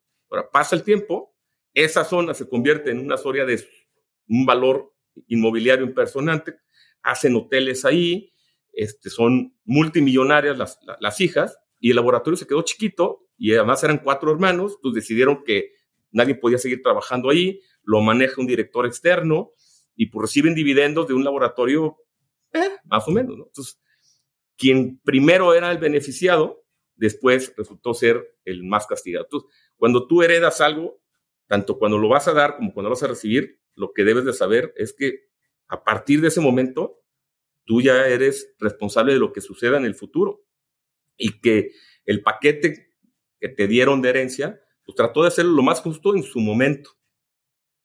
Y me desvié con eso, con el tema del precio, porque normalmente quien vende no tiene a lo mejor tanta eh, tanto sentimiento, porque pues, él decidió vender o decidió comprar, pero quien heredas y, a quien le pasan las historias de generación en generación, sí se empiezan a desvirtuar de una forma muy importante. Entonces, ¿qué sucede si tenemos el precio o la fórmula del precio con antelación? Es que muchas de estas historias se pueden mitigar. Oye, el precio se fijó cuando nadie quería comprar ni vender. Entonces nadie se fregó a nadie, ¿no? Esa es la ventaja. has dicho que los testamentos te parecen una pésima manera de transferir eh, ownership de ya sea una empresa o bienes. ¿Cuál sería una buena manera? Sí, es que yo creo que hay diferentes tipos de bienes y diferentes tipos de vehículos para heredar cada bien. Entonces, la historia nos ha enseñado que usar un único vehículo, que es el testamento, para todo tipo de bienes, es un pésimo instrumento. Y peor aún, como están pues, nuestras leyes en México, nuestros juzgados en México. Eh, si tú pones todos ahí, inclusive las acciones de la empresa, lo que puede suceder es que si caes en un estado donde el, juzgado de lo civil este, es corrupto, pues te van a detener ese proceso de, sucesorio, te lo pueden detener años, te pueden estar pidiendo o extorsionando hasta que tengas que caer en su juego, ¿no? Entonces, para mí lo mejor es, a ver, si tengo efectivo, el mejor vehículo es tener cuentas en, en copropiedad con cada uno de los, de los que van a heredar, hijos o no, y, ya tienes el monto específico. Entonces, en el momento en el que tú falleces, cada uno de los hijos tiene la copropiedad de esa cuenta y puede retirar ese dinero al día siguiente o el mismo día. tienes esa instrucción clara con cada uno de ellos, ¿no? Hubo quien me dijo, oye, pero el problema de eso es que un hijo hoy se me puede adelantar y vaciarme mi esa cuenta que tengo en copropiedad con él. Dice, sí, pero entonces tú debes de saber a qué hijos sí, a qué hijos no. Una. Pero otra, si alguien te lo hace, pues al día siguiente modificas todo lo demás que, vas a heredar, ¿no? O sea, te salió ratero tu hijo. Eso, al final es un robo, ¿no? O sea, tiene que dar en el entendido de que, oye, estamos haciendo esto para facilitarte el que recibas el dinero cuando yo fallezca, no antes, ¿no? Obviamente, esto se recomienda si tienes puros hijos de bien, ¿no? Si hay un nivel de confianza alta con tus hijos. Luego, el tema de las propiedades, pues hay muchísimas formas, ¿no? Los fideicomisos, en donde pones, inclusive ya en las escrituras, ¿no? Puedes escriturar cada propiedad ya diciendo quién es el beneficiario de, esa de, ese terreno. Eh, y, las empresas, obviamente, las acciones, pues, sobre todo si pasas a más generaciones como nosotros, que ya vamos a pasar a la quinta, pues una de las mejores formas de mantener el control y de heredar de forma muy sencilla es a través de estos fideicomisos de control y protección de las acciones. Entonces, pones las acciones ahí, dejan las instrucciones de cómo al fallecer el presidente, cómo van a pasar y en qué porcentajes a tus hijos, imposible puedes hacer hasta tus nietos. Tiene la ventaja de que si alguien quiere vender dentro del fideicomiso, se venden las acciones a los mismos fideicomisarios, es decir, después pasa el derecho al tanto del resto de las familias. Entonces, ¿a nosotros qué ventaja nos dio esto? que si somos seis ramas familiares, siempre habrá seis representantes eh, de los accionistas en la asamblea de accionistas. No se va a 19 o a 40 o a 80 con cada paso generacional. Eso hace que nuestra asamblea siempre sea una asamblea gobernable, ¿no? manejable, con seis representantes de cada, de cada fideicomiso, de cada rama familiar. Eh, eh, la otra ventaja es que proteges a alguien que quisiera usar esas acciones para garantizarla o garantizar otro crédito o darla sin hipoteca para otro crédito. Porque ahí, final de cuentas, pues, es muy complicado que alguien te dé un, un, préstamo con una garantía de unos derechos fiduciarios que además comparten con otros familiares, ¿no? Entonces ahí estás protegiendo también que, que alguien que no tenga quizá mentalidad empresarial, digamos, alguien que heredó y que tiene un esposo, una esposa o un hijo que quiere dinero para hacer un emprendimiento, pues, y no tenga la fuerza de decirle no, aquí es, no, no es que le quieras decir sí o no, es, oye, pues no se puede. O sea, yo no puedo hacerlo, yo no tengo acciones, tengo derechos de un fideicomiso, ¿no? Ahorita hablabas de revisitar la regla, ¿no? Ya tienes las cuentas para tus hijos y si uno te sale ladrón, bueno, pues entonces tapas el pozo, ¿no? Ya que se cayó el niño, como dicen. Y eso es algo que también mencionas mucho cuando hablas del protocolo familiar. Y el protocolo familiar parece que es algo que no mucha gente hace. Se enfocan, como, como tú dices, en el sistema empresarial y en el operativo, pero el familiar no. ¿Qué, ¿Qué, es un protocolo familiar y cómo podemos pensar o pueden pensar las personas que tienen tal vez una sucesión próxima en, en crear uno? Sí, yo creo que el, el, protocolo, si le quitamos ese nombre que a lo mejor lo hace ver complicado y que requiere de un asesor externo y si le quitamos ese nombre, yo le llamaría acuerdos familiares. Y, y es bien sencillo, es poner un hoja en blanco y decir, oye, ¿en qué estamos de acuerdo hoy? ¿Y en qué me gustaría que estuviéramos de acuerdo a futuro? Y cuando entra la siguiente generación, ¿cuáles van a ser los acuerdos que me gustaría que tuviéramos? Y con eso empiezas a crearlo, ¿no? En, nuestro caso sí fue. Eh, lo creamos eh, solos y solamente lo revisábamos con nuestro abogado corporativo el que estuviéramos pues, cumpliendo con las, las leyes de sociedades mercantiles y además él nos ponía el ojo clínico de, oye, esto, esto no va a caer bien, ¿no? Esto no va a gustar. Y una vez que lo tuvimos, eh, yo me lo eché cuatro días el primer borrador, luego con mis primos tuvimos dos días más de full time, revisando todo, a ver qué quieres decir con esto, oye, aquí no se entiende, oye, te faltó ponerle esto otro. Y una vez que ya estuvo, lo pasamos al resto de la familia y en cuatro meses lo teníamos firmado todo el protocolo que tenía que ver con desde la historia. Es bien importante dejar clara cuál es la verdadera historia de la compañía, porque luego hay héroes anónimos, la historia. ¿no?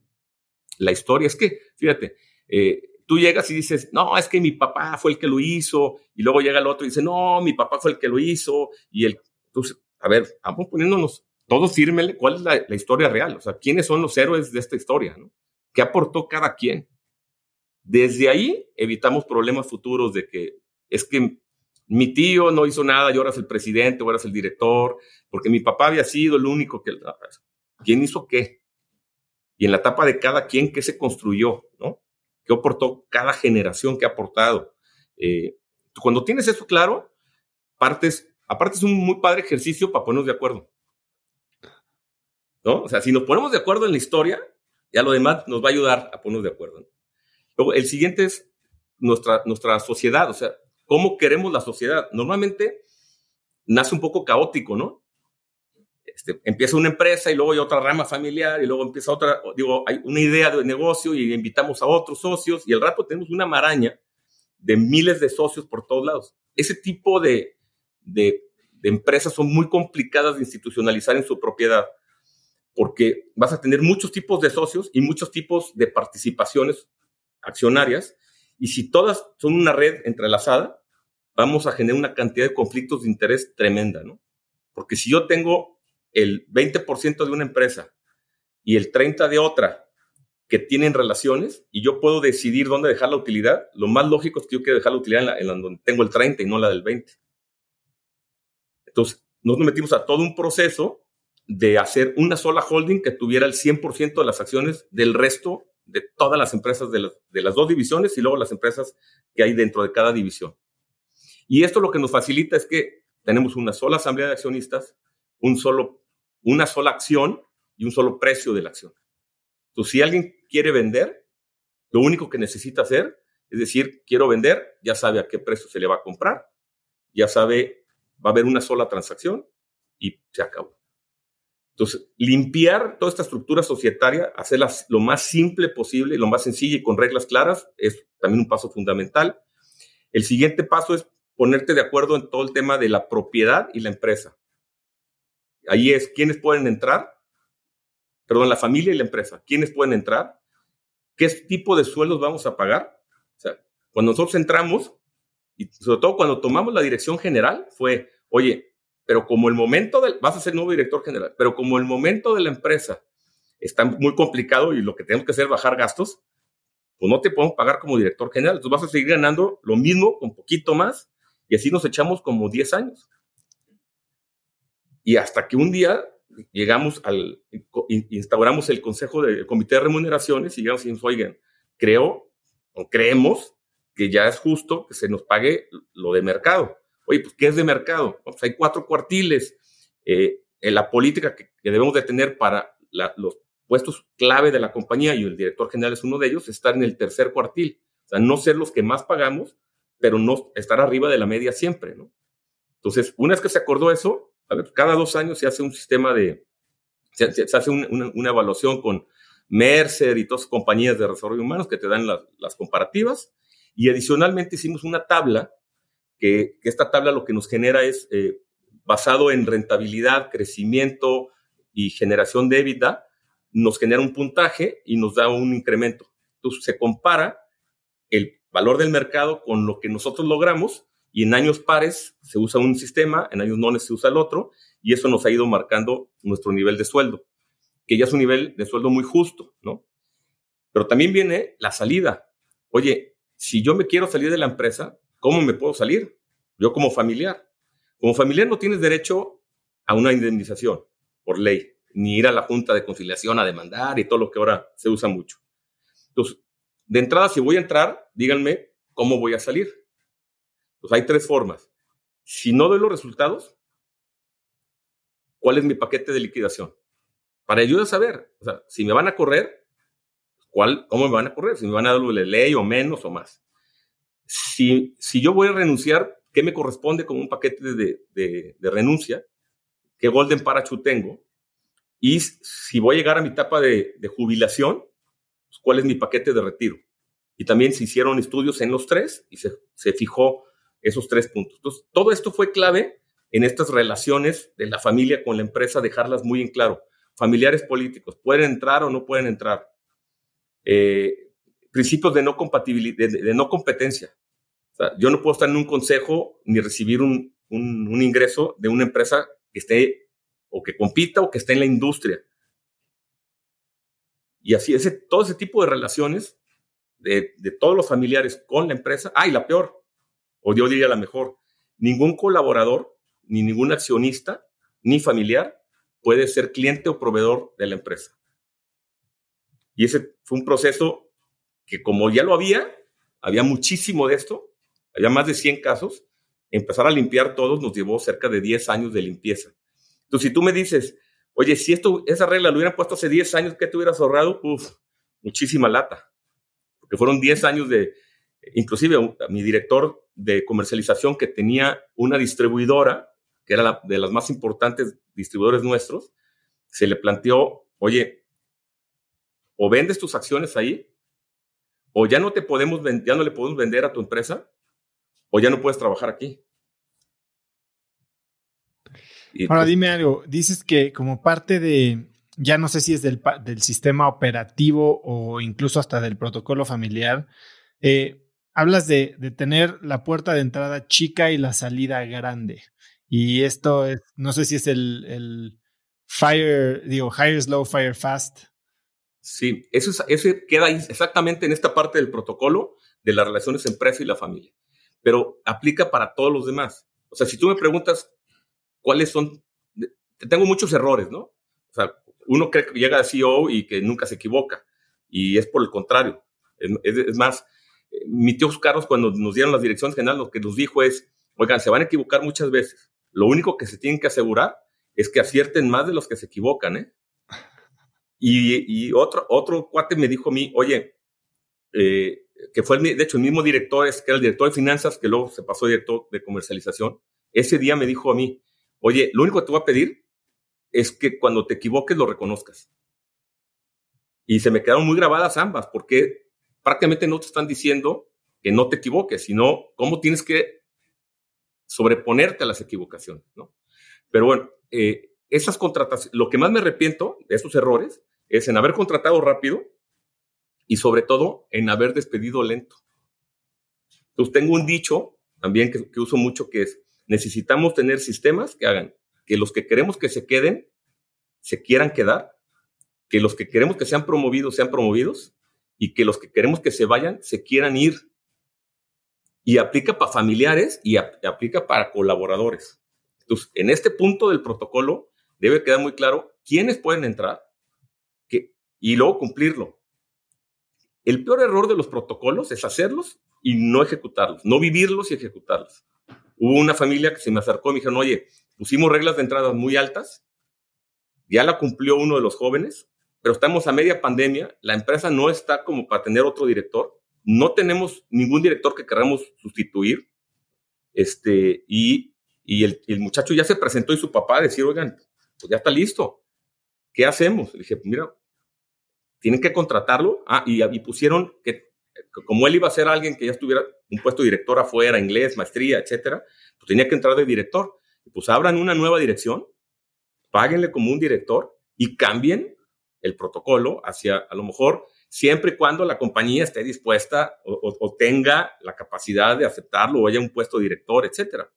Ajusten su protocolo, pero cumplan la regla que le pusieron hacia atrás. Entonces, eh, por eso es bien importante que estas reglas estén desde antes. También muchos de los problemas que veo entre hermanos es, híjole, mi hermano ya metió a sus hijos y ni me avisó y lo está poniendo por toda la compañía y le está pagando tanto y ya le dio coche. O sea, muchos de esos problemas, cuando me preguntas, oye, ¿cuándo hay que institucionalizarlo? Tú imagínate que hubiera sido mejor. Oye, vamos poniendo la regla de cuando entren nuestros hijos, ¿no? O ya que entró el hijo y ahora sí, vamos, vamos poniendo la regla. Híjole, esa regla le va a afectar al hijo y lo más seguro es que genere un problema entre los padres. Los dos casos que te comenté de mis dos abuelos, sus socios y ellos no tenían problemas. Los empezaron a tener cuando entran los hijos. Ahora sí, hablemos un poco de sucesión entonces, porque dices que solo el 7% de las empresas pasan exitosamente de la primera a la segunda generación. ¿Por qué es eso? Sí, porque en estos protocolos no está clara esta parte de quién puede entrar y quién puede salir. No está claro cómo se les va a remunerar. Entonces, no está claro, eh, por ejemplo, en nuestro caso, con 20 años de antelación dijimos, la quinta generación ya no va a entrar al sistema operativo. Los tenemos que entrenar para el sistema empresarial y el sistema propietario. Entonces, si tú te quedas en eso de que, ah, ya tomamos esta regla y, no hago nada más, ¿qué va a suceder? Que el tiempo te va a ganar y el día de los 20 años, si llega un director externo, tu sistema empresarial no va a estar lo suficientemente fuerte como para controlar a ese director externo a la familia. Si tú preparas estos comités operativos y estratégicos y de control desde el sistema empresarial y, generaste esta sucesión de gentes de la familia allí, lo más seguro es que te vaya mejor que si no lo hubieras hecho. ¿no? Lo mismo sucede en, en la sucesión operativa. Si hubiéramos decidido que un miembro de la familia sí va a entrar ahí, puedes poner reglas como, oye, y no puede haber ni un otro miembro de la familia que le reporte directo a un familiar. Ya te quitas un pequeño problema. Si no tienes reglas, ¿qué va a pasar? Que a lo mejor hay un solo puesto de director general y hay cinco personas que quieren de la familia ese puesto. Yo te aseguro que eso va a generar problemas. Ahora, quizás, oye, vamos a dejar entrar al que sea, pero un día va a haber un solo director general familiar y lo va a seleccionar un comité de selección del CEO externo, ah, perfecto. Entonces, no hay una receta única. Lo que sí hay es cómo nos vamos a poner de acuerdo en el futuro para la sucesión. Esa es la clave para mí. Y hablas de que la sucesión no es un momento, sino un proceso. ¿Qué, quieres decir con eso? Sí, se asemeja más al piloto y al copiloto que le va cediendo el control que el coche que uno se tiene que bajar, ir al otro asiento y ya tiene el volante y el, freno, lo tiene uno solo. Si lo haces así, es mucho más complicado de que aprendamos. O sea, yo no, recordando mi historia, yo de 24 años, sin mi papá en la estrategia, o sea, juntos, copiloto y piloto, poco a poco cediendo el mando, este, ni de broma hubiera, o sea, se me hubiera empinado todavía más la empresa. Entonces, ese proceso este, que en este caso fue de esa forma, fue bien importante. En el caso de otra empresa en la que estoy en su consejo de administración, fue un proceso muy interesante porque eran principalmente dos jóvenes los que iban ascendiendo en la, compañía.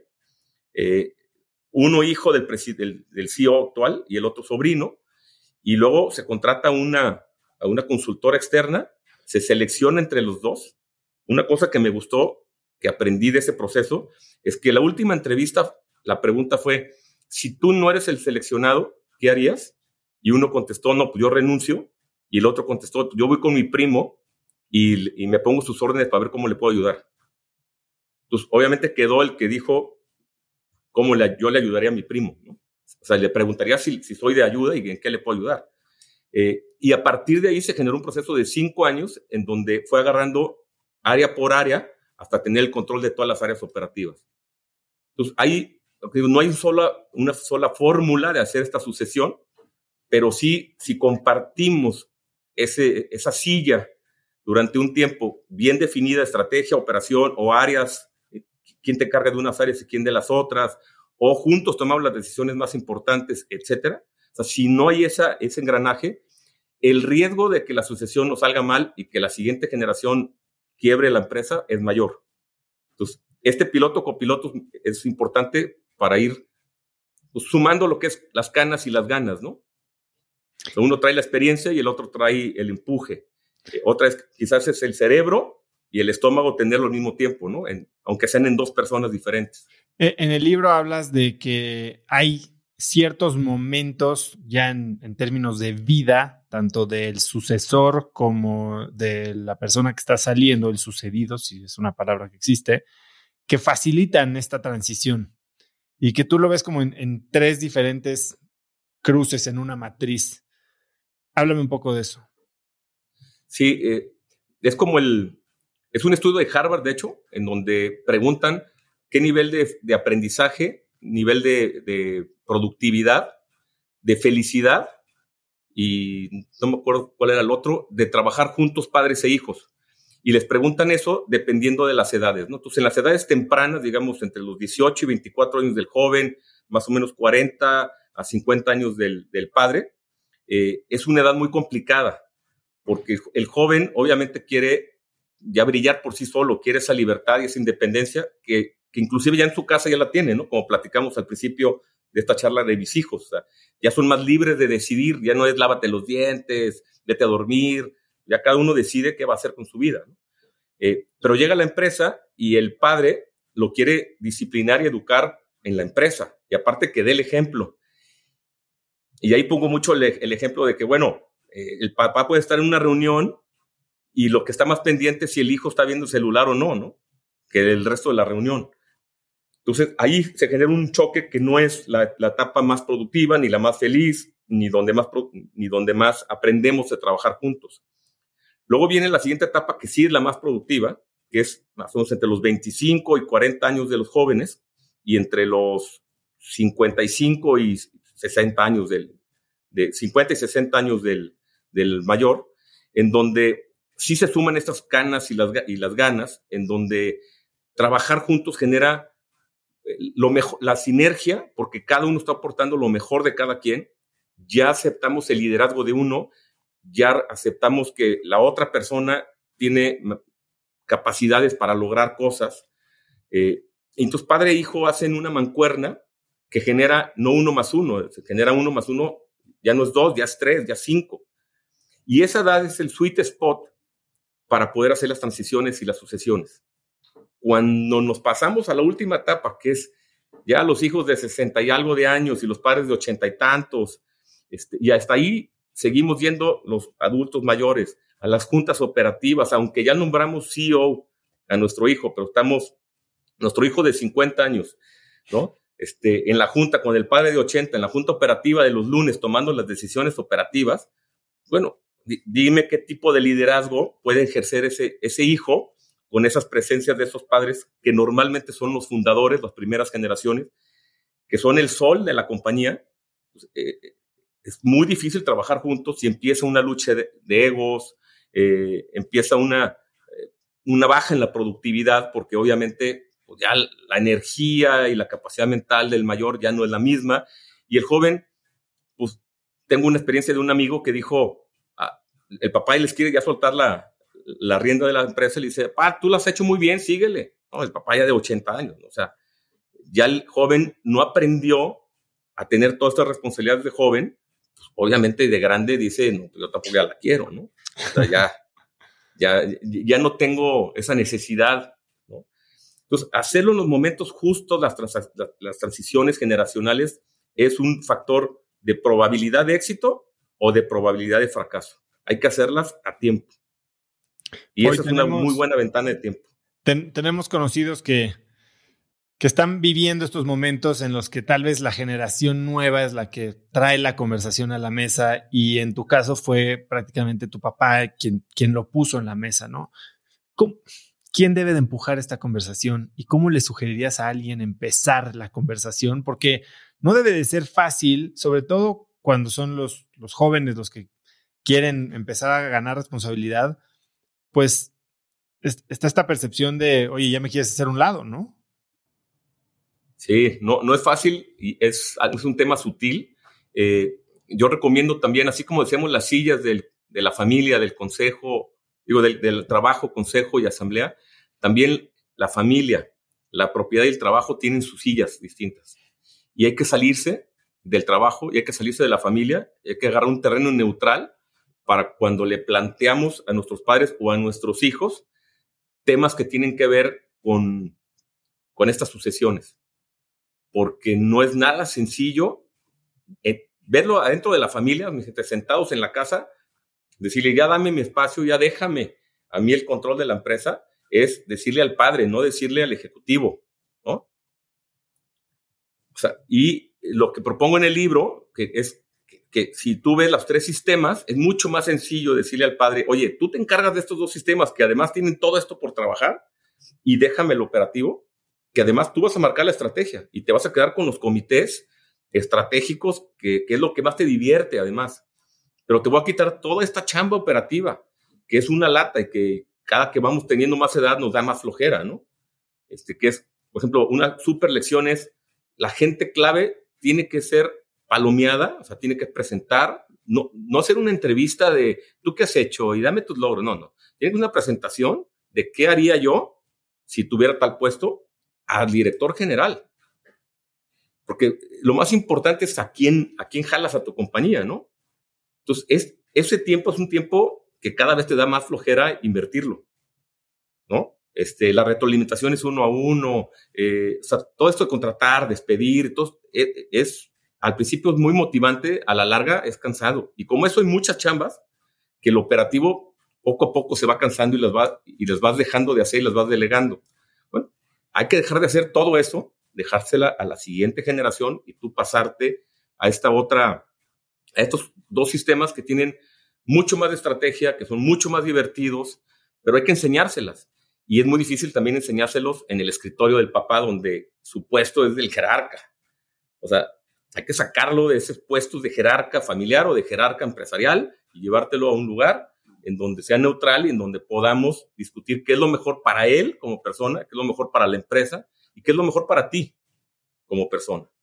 Creo que este, este modelo que estás hablando de los tres sistemas en el que ya no es el de propiedad, sino el familiar, eh, el que entra en juego, es mucho más, bueno, es muy útil para empresas todavía mucho más chicas, ¿no? A ver, yo te voy a hablar de una de mis empresas. Yo recientemente eh, traje al equipo a mi esposa, algo que nunca pensé que haría, ahora lo hago. Los resultados en la parte operativa están increíbles pero a veces cuesta trabajo cambiar esa cachucha de familiar a operativo. ¿Cómo, cómo lo has manejado tú y qué me recomendarías más? No le, qué le recomendarías a la gente, qué me recomendarías a mí de cómo trabajar con un familiar. Eh, tengo poca experiencia en la parte de familiar, eh, de trabajar con la esposa. Este, y, de Pero creo que se puede extrapolar a cualquier familiar, ¿no? Sí. Y de con hijos también no tengo la experiencia por la regla de que mis hijos no pueden entrar a trabajar con nosotros. Cosa que, que estoy aprendiendo y me cuesta mucho trabajo pensar cómo lo voy a apoyar desde, desde afuera. Este, todavía no se da el momento, pero va a llegar cuando termine la universidad, etc. Pero sí lo, lo que tuve con mi padre es un gran aprendizaje que tuve de él. Es que cuando me dijo, oye, tú la operación, a partir de ese momento, él no se volvió a meter ni a dar ninguna instrucción a ninguna de mis gentes. O sea, me dio 100% de responsabilidad y 100% de autoridad. Y ese sería el único consejo. y en el manejo de momentos, de, o sea, llegas a tu casa y cómo, cómo dejas la oficina en la oficina. Es. Tuve que tener una plática con mi padre de, oye, si quieres hablar conmigo alguien de la empresa, porque yo, recordad que cuando yo tomo la dirección general, yo no estaba casado. Entonces yo lo veía en la mañana en la, en la empresa, que es la otra, no podíamos, estábamos en el mismo escritorio. Entonces llegaba la gente y cómo convivíamos con las decisiones que llegaba el director y, estábamos los dos sentados en el mismo escritorio.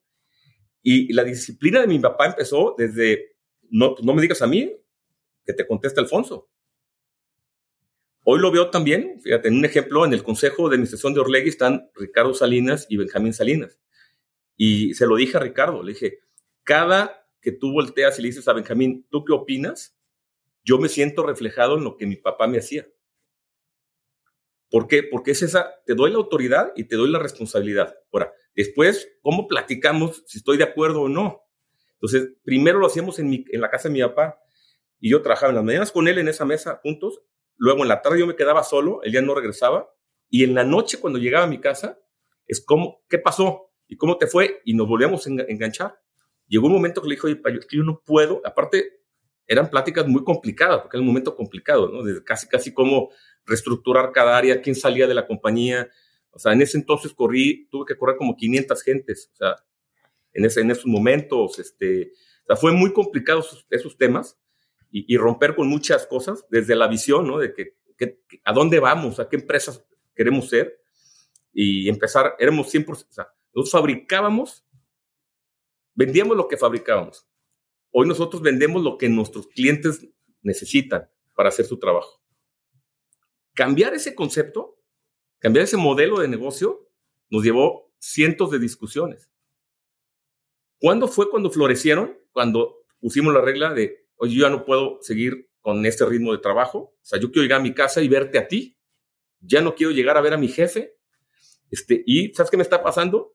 Que le digo a mi novia, híjole, este, me, quiero quedar un poquito más contigo para que mi papá ya esté dormido. tenemos una, teníamos una relación tan padre que se está echando a perder. Yo tenía ganas de verte y ya me, cada vez me, quedan menos ganas de llegar a la casa a verte porque me vas a preguntar el trabajo. Y aprendimos a no volver a tocar, bueno, pusimos la regla de no volver a tocar ningún tema de trabajo en la casa. Entonces, yo le agradezco enormemente, una, que me haya hecho caso en esa, otra, ese 100% de responsabilidad de autoridad. Entonces, yo a tu esposa lo que haría es no tocar el tema en la casa y cuando estés en la empresa, si ella toma decisiones, nunca dale decisiones a sus, tú, a sus, darles instrucciones a su gente y todo lo que le quieras ayudar, que te guste, que no te guste, etcétera, buscar un lugar en donde se puedan ver para platicarlo. Así como muy, tres reglas muy sencillas que yo pondría. Corriste a 500 gentes y seguramente, gentes, personas, eh, seguramente en tu vida has corrido a miles. ¿cuáles son los tres tips para correr a alguien de una forma humana y eficiente? El principal tip es cuando ya pienses que se tiene que ir, hacerlo. Cuando tú dilatas la decisión, se empieza a generar, es como cuando quieres terminar una novia, ¿no? O una novia te quiere terminar. Empiezan los problemas empieza a, tú le echas ganas a la, otra persona hasta el momento en que te empieza la duda. Entonces, una vez que empieza la duda, empieza una cadenita impresionante de, de, separaciones o de choques y de conflictos. Y hasta peor, te voy a, platicar una, una anécdota de un director de recursos humanos con el cual tenía una extraordinaria relación, pero ya no me estaba, cada año era la retroalimentación, era de, oye, es que no está logrando los objetivos, no está haciendo los cambios en la cultura que buscamos. Y él me volvía, dame la oportunidad, mira. Entonces, como tenía tan buena relación, y un día le dije, mira, ¿sabes qué? Ya la tercera vez, el tercer año que lo mismo, pues he tomado la decisión de despedirte, entonces para te, voy a, pedir un favor. Ayúdame y te ayudo. Tú ayúdame a contratar a tu reemplazo y yo te ayudo a conseguir chamba. O sea, es más fácil para ti conseguir chamba si, tiene chamba, que si no. Y también, pues tú eres mi director de recursos humanos, ¿a quién le voy a pedir el trabajo de conseguirme un, un reemplazo? Y no me quiero quedar un tiempo sin director de recursos humanos. Obviamente su primera reacción fue, oye, te agradezco muchísimo, qué barro, o sea, me, duele mucho, pero te lo agradezco y te entiendo, etc. Un mes después empezamos a tener fricciones. ¿no? Un mes después llega a mi oficina llorando y me dice, por favor, fírmame esta carta. Era una carta para la Embajada de los Estados Unidos, en donde me decía que su sueldo era mayor al que tenía. Y me dice, oye, ¿me la puedes firmar? para sacar mi visa, agarro la carta y digo, oye, pero tú no ganas esto. Me dice, no, es que mira, no me quieren dar la visa si no gano tanto y tengo que llevar a mi mamá que está muriendo de urgencia a Houston. Llorando, ¿eh? Entonces dije, híjole, man. Bueno, va, se la firmo. Cuando llega su reemplazo, que por cierto lo busqué yo, no me lo trajo él, un muy buen amigo mío me dijo, oye, te recomiendo este cuate que ha sido mi mejor empleado que he tenido, estoy cerrando la empresa, era el que le manejaba el outsourcing a IBM, entonces viene él y le digo, oye, pues tu primera chamba es, pues ahorita despide al que estaba en tu puesto, ¿no? Y regresa a mi oficina y me dice, oye, no quiso firmar. Dice que tiene una carta en donde te va a demandar por ese sueldo que, que tú le firmaste en la carta y si no, la va a mandar a la embajada de los Estados Unidos a decir que tú que tu compañía y tú mienten, le metían a la embajada. Esa es quizá la historia más, este, ¿Qué hiciste? Más dura de un error mío, de caer con el corazón, hacer algo, o sea, hice algo que no debía hacer, que sabía que no debía hacer, por ayudarlo. Hice dos cosas, mantenerlo más tiempo y, y la otra, y perdí tres años de desarrollo humano importantes ahí. Y la otra, este, pues haber metido en problemas a la empresa en un posible juicio que se solucionó después negociando, pero en un posible juicio que iba a ser mucho más caro lo que debía haber sido, ¿no? Porque ahí se lo firmé que ganaba mucho más de lo que ganaba. Eh, entonces, eh, eh, ese despedir rápido para mí es fundamental. O sea, muchas veces, una vez que ya se te cayó esa persona en confianza, en que no te están dando los resultados, etcétera, es un grave error seguirle buscando la oportunidad si realmente ya se va a ir desgastando tu relación y te pueden pasar muchas cosas. Y contratar lento, híjole, yo ya tan lento contrato que mis seis directores de ahorita son de mis fuerzas básicas. Es decir, ya no, digo, a ver, yo quiero gente que tenga una, este, yo la seguridad de que da resultados. Así como mi papá me seleccionó, ¿por qué me seleccionó? Porque le di resultados en tres empresas, en, algunos puestos que tuve internamente en la empresa también. Pero yo creo que si yo no hubiera dado, transformado, creado una y transformado las otras dos, no me hubiera dado la oportunidad tan, a esa edad, ¿no? Entonces, eh, el, eh, yo ya le doy la oportunidad a jóvenes de 30 años, no de 24, pero de 30 a ser directores, cuando me demuestran que son capaces de dar resultados y que viven los valores de la empresa y los defienden. ¿Qué diferencia hay entre ese a un cuate que llega con un currículum, con una llamada por teléfono de, oye, ¿me lo recomiendas? Pues sí, te lo recomiendo, una carta de recomendación, una entrevista, una presentación, o sea, el riesgo de que esa persona me dé resultados, así le meta tres meses de entrevistas, y es mucho mayor a que, me, a que me, falle a una persona que yo la he creado aquí adentro, ¿no? Y lo mismo nos pasa en el fútbol. Bueno, al final de cuentas, todo se asemeja, ¿no? Es mucho mejor tener gente tuya que tú has hecho a jugarte los volados contratando gente externa. No digo que no se tenga que hacer y que no lo vaya a volver a hacer. Si no tengo el talento interno para eso, pues no lo voy a hacer. Pero sí prefiero hoy mil veces mi propia gente, o sea, tan lenta esa, esa contratación, que, que jugarme el volado con un externo. ¿Cómo estás pensando en tu sucesión? Tiene que ser uno de ellos seis. O de, eso, de los seis que vengan, ¿no? Pero entonces eso significa que después de los familiares que hoy están a la cabeza de la empresa, que son los únicos familiares trabajando en la empresa, ¿no habrá familiares más?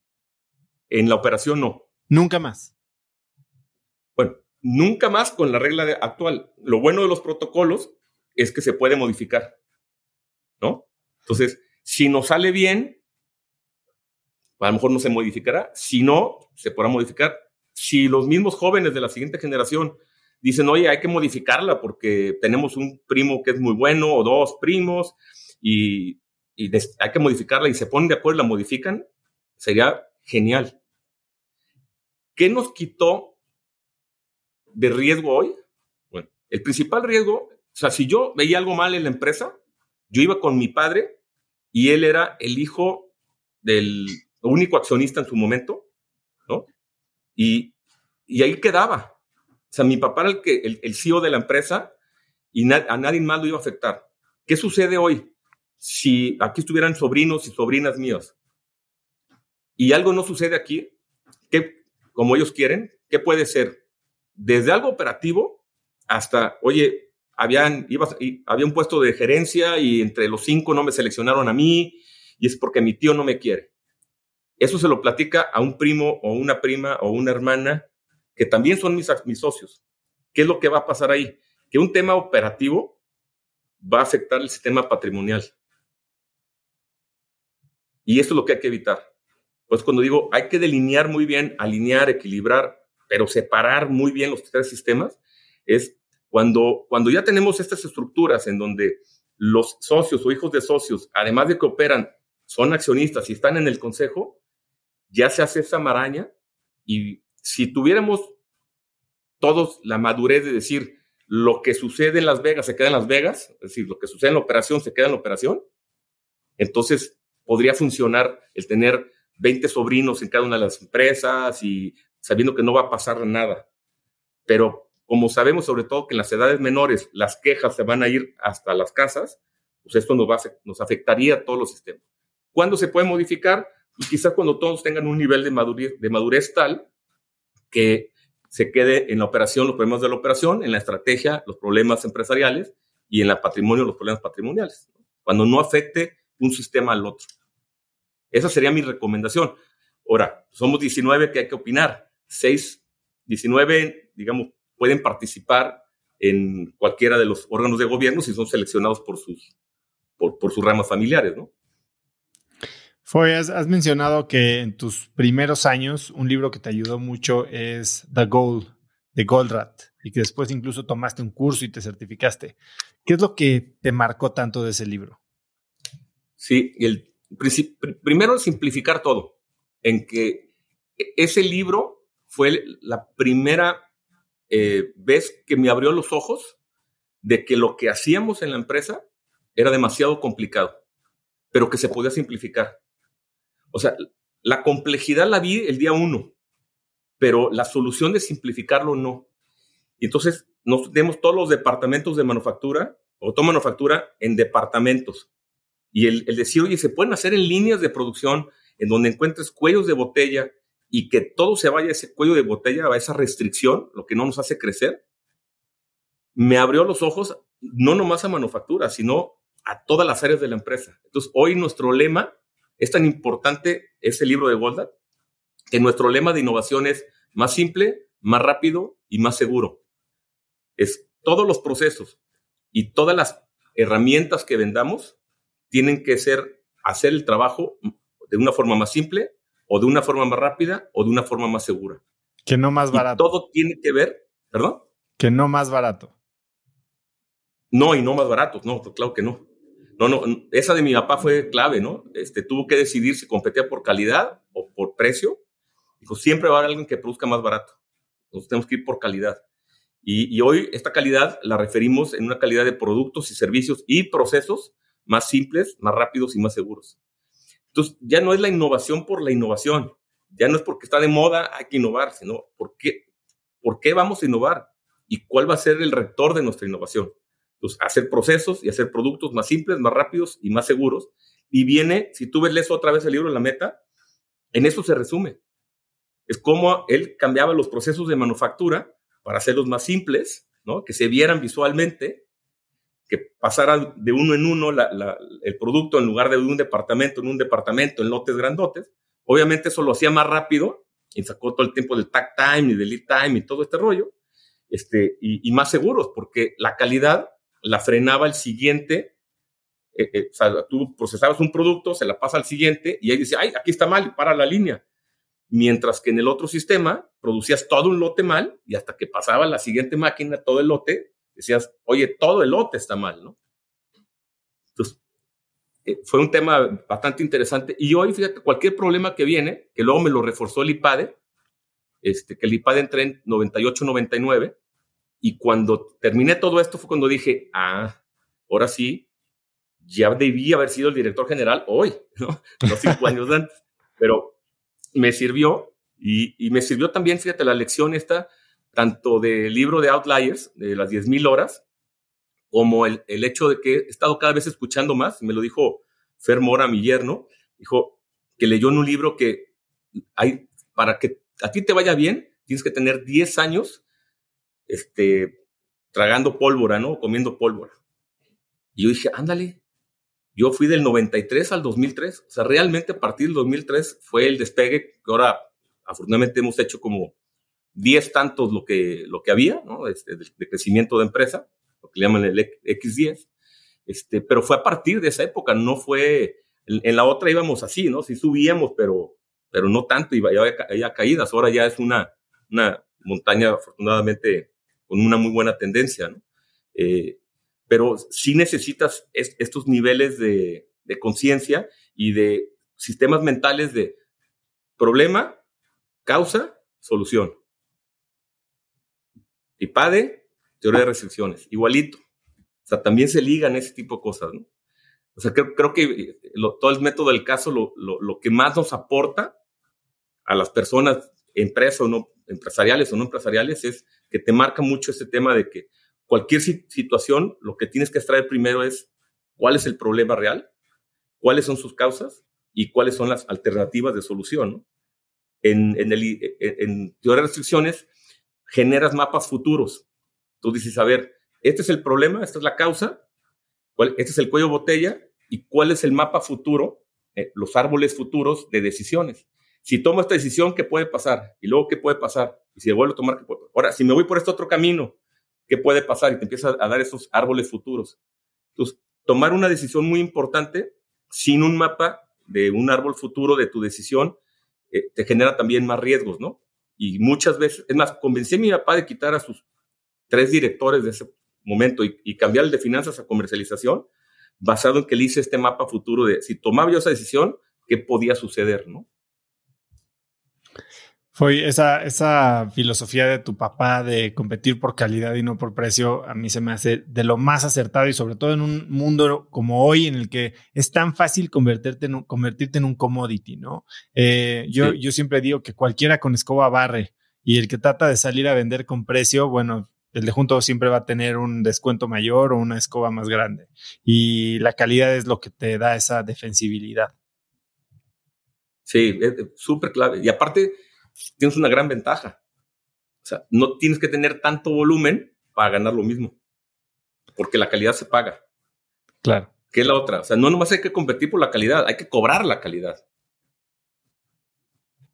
Tuve un distribuidor que me decía, a, mí dame urrea a precios de China y vas a ver cuánto vendemos. Le dije, pues sí, pues, este no es un concurso de ventas, es un concurso de utilidades. O sea, no importa cuánto vendes, porque las utilidades son lo que, lo que hace que las compañías crezcan. Cuando tienes utilidades, como decía mi abuelo también, puedes reinvertir en capital de trabajo, en activos fijos, en mejorar sueldos, en tener, contento, en tener contentos a tus accionistas con los repartos de dividendos, en repartir tu PTU, en pagar bien y a tiempo tus impuestos.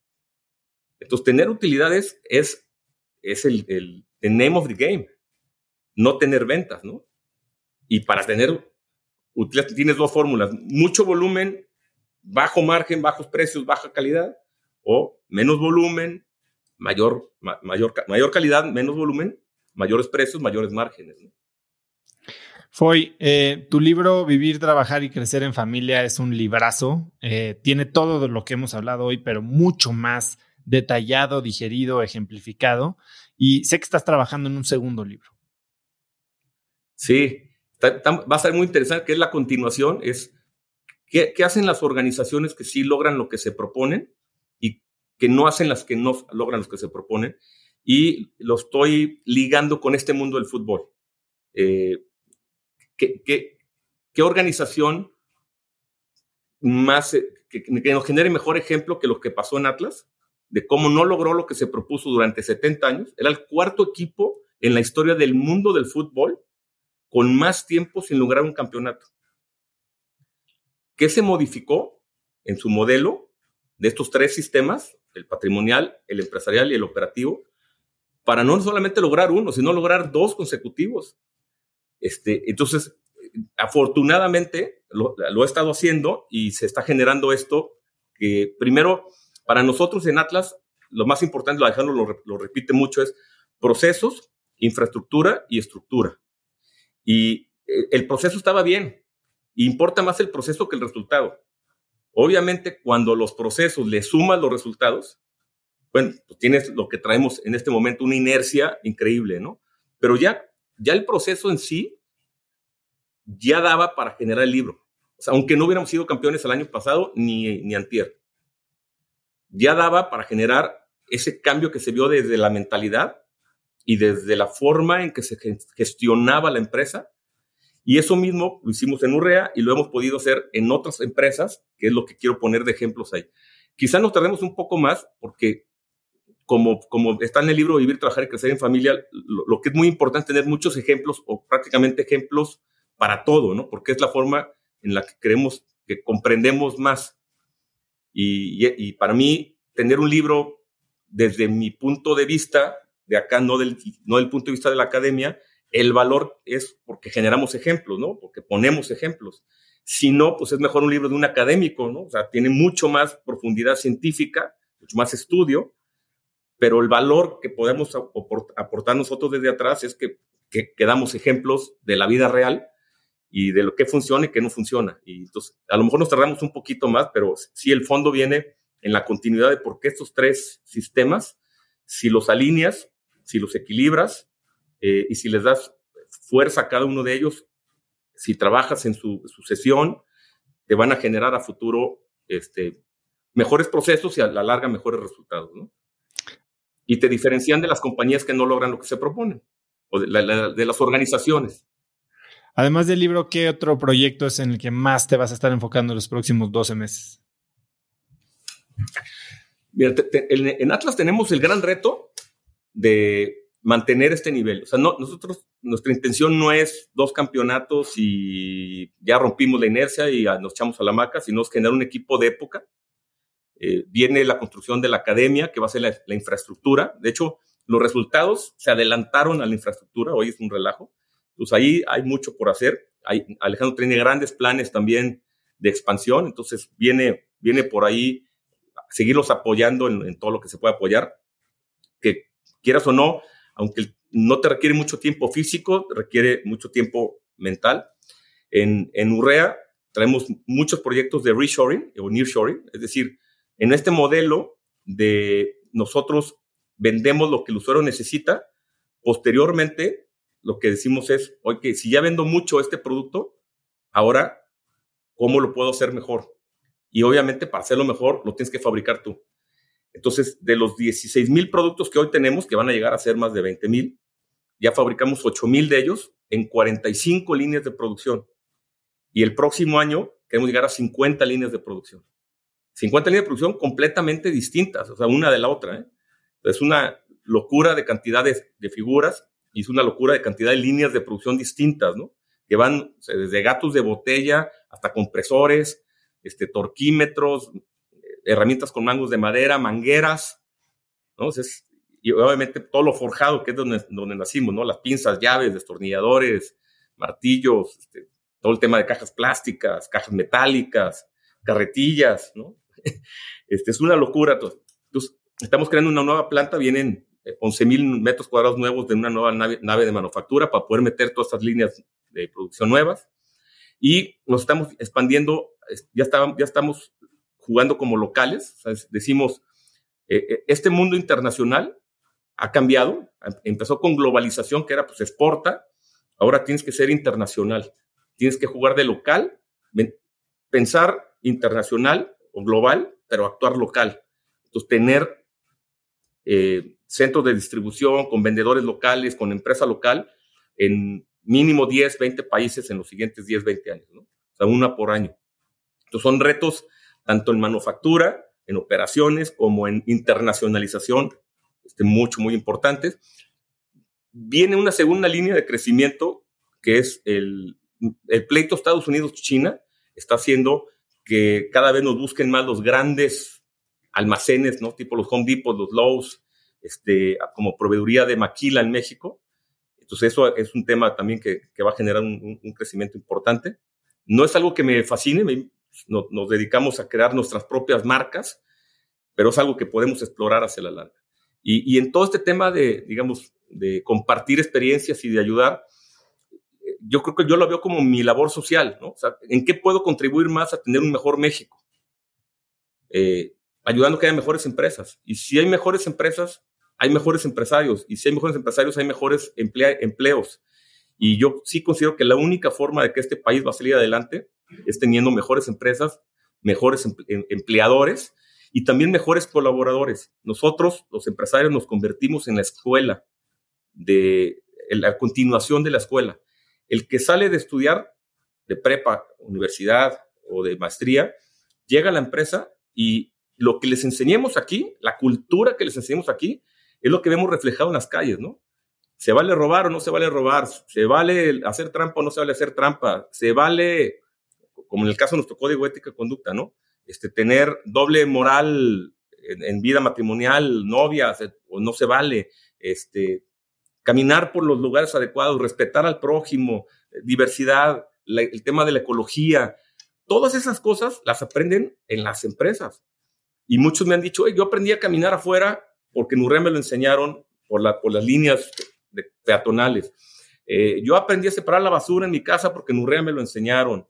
Este, ¿no? Yo aprendí la diversidad de género porque en Urrea me la enseñaron.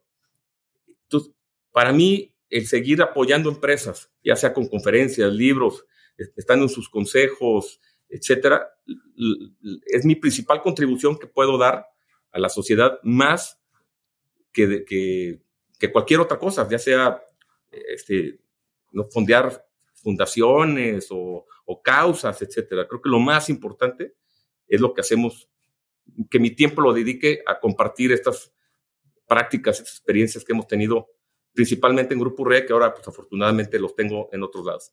Y como, da, como se dice en la vida, si tú das, recibes. ¿Qué he aprendido más cuando voy a dar? Todo lo que he aprendido lo voy a implementar luego en Urrea. O sea, yo voy a enseñar y acabo aprendiendo y luego lo, lo, hacemos aquí, ¿no? Pues, las mejores prácticas de todo el mundo, te voy a tener una muy padre que copiamos. Cada que una persona tiene alguna necesidad, se presenta al comité de, que se llama red de apoyo, el comité de compañerismo, que tiene a, su vez una red de apoyo, y se decide, ellos deciden si ese proyecto eh, tiene la suficiente validez como para que todos los colaboradores aporten el dinero que cada uno quiera aportar. Y si se juntan 100 mil pesos, la empresa da los otros 100 mil pesos y al colaborador con esa necesidad se le dan 200 mil pesos para una enfermedad, un, o sea, un, robo que tuvo en su casa, una inundación, lo que el comité de red de apoyo haya, haya autorizado, ¿no? O haya visto que, cumple con los parámetros. Y eso lo copiamos de otro lugar, al que fui a hacer una presentación y me platicaron esa mejor práctica que tenían. Entonces, como todo en la vida, si das, recibes. El, que no se abre y el que no va y el que no da, pues, no aprende nada, ¿no? Fue, y para cerrar, si pudieras escribir un mensaje en el cielo para que millones de personas lo vieran, ¿qué diría? para que nos vaya bien, nos tiene que ir bien a todos. Buenísimo, Foy. Eh, la verdad es que es increíble eh, tu historia y los aprendizajes, cómo los absorbes y los aplicas y después los exponencias. Eh, fue increíble tenerte como ponente en Cracks Mastermind y ciertamente los miembros han, han aprovechado mucho tu conocimiento y todo lo que nos enseñaste ese día, además de la relación que han mantenido contigo. Eh, eres un crack, me encanta la, voluntad de ayudar, de enseñar. Siempre, desde que nos conocimos, hemos tenido una relación, la verdad, muy, muy padre, que agradezco mucho. Eh, gracias por tu tiempo. ¿Dónde te puede seguir la gente? ¿Dónde puede saber más de ti? ¿Dónde puede comprar tu libro?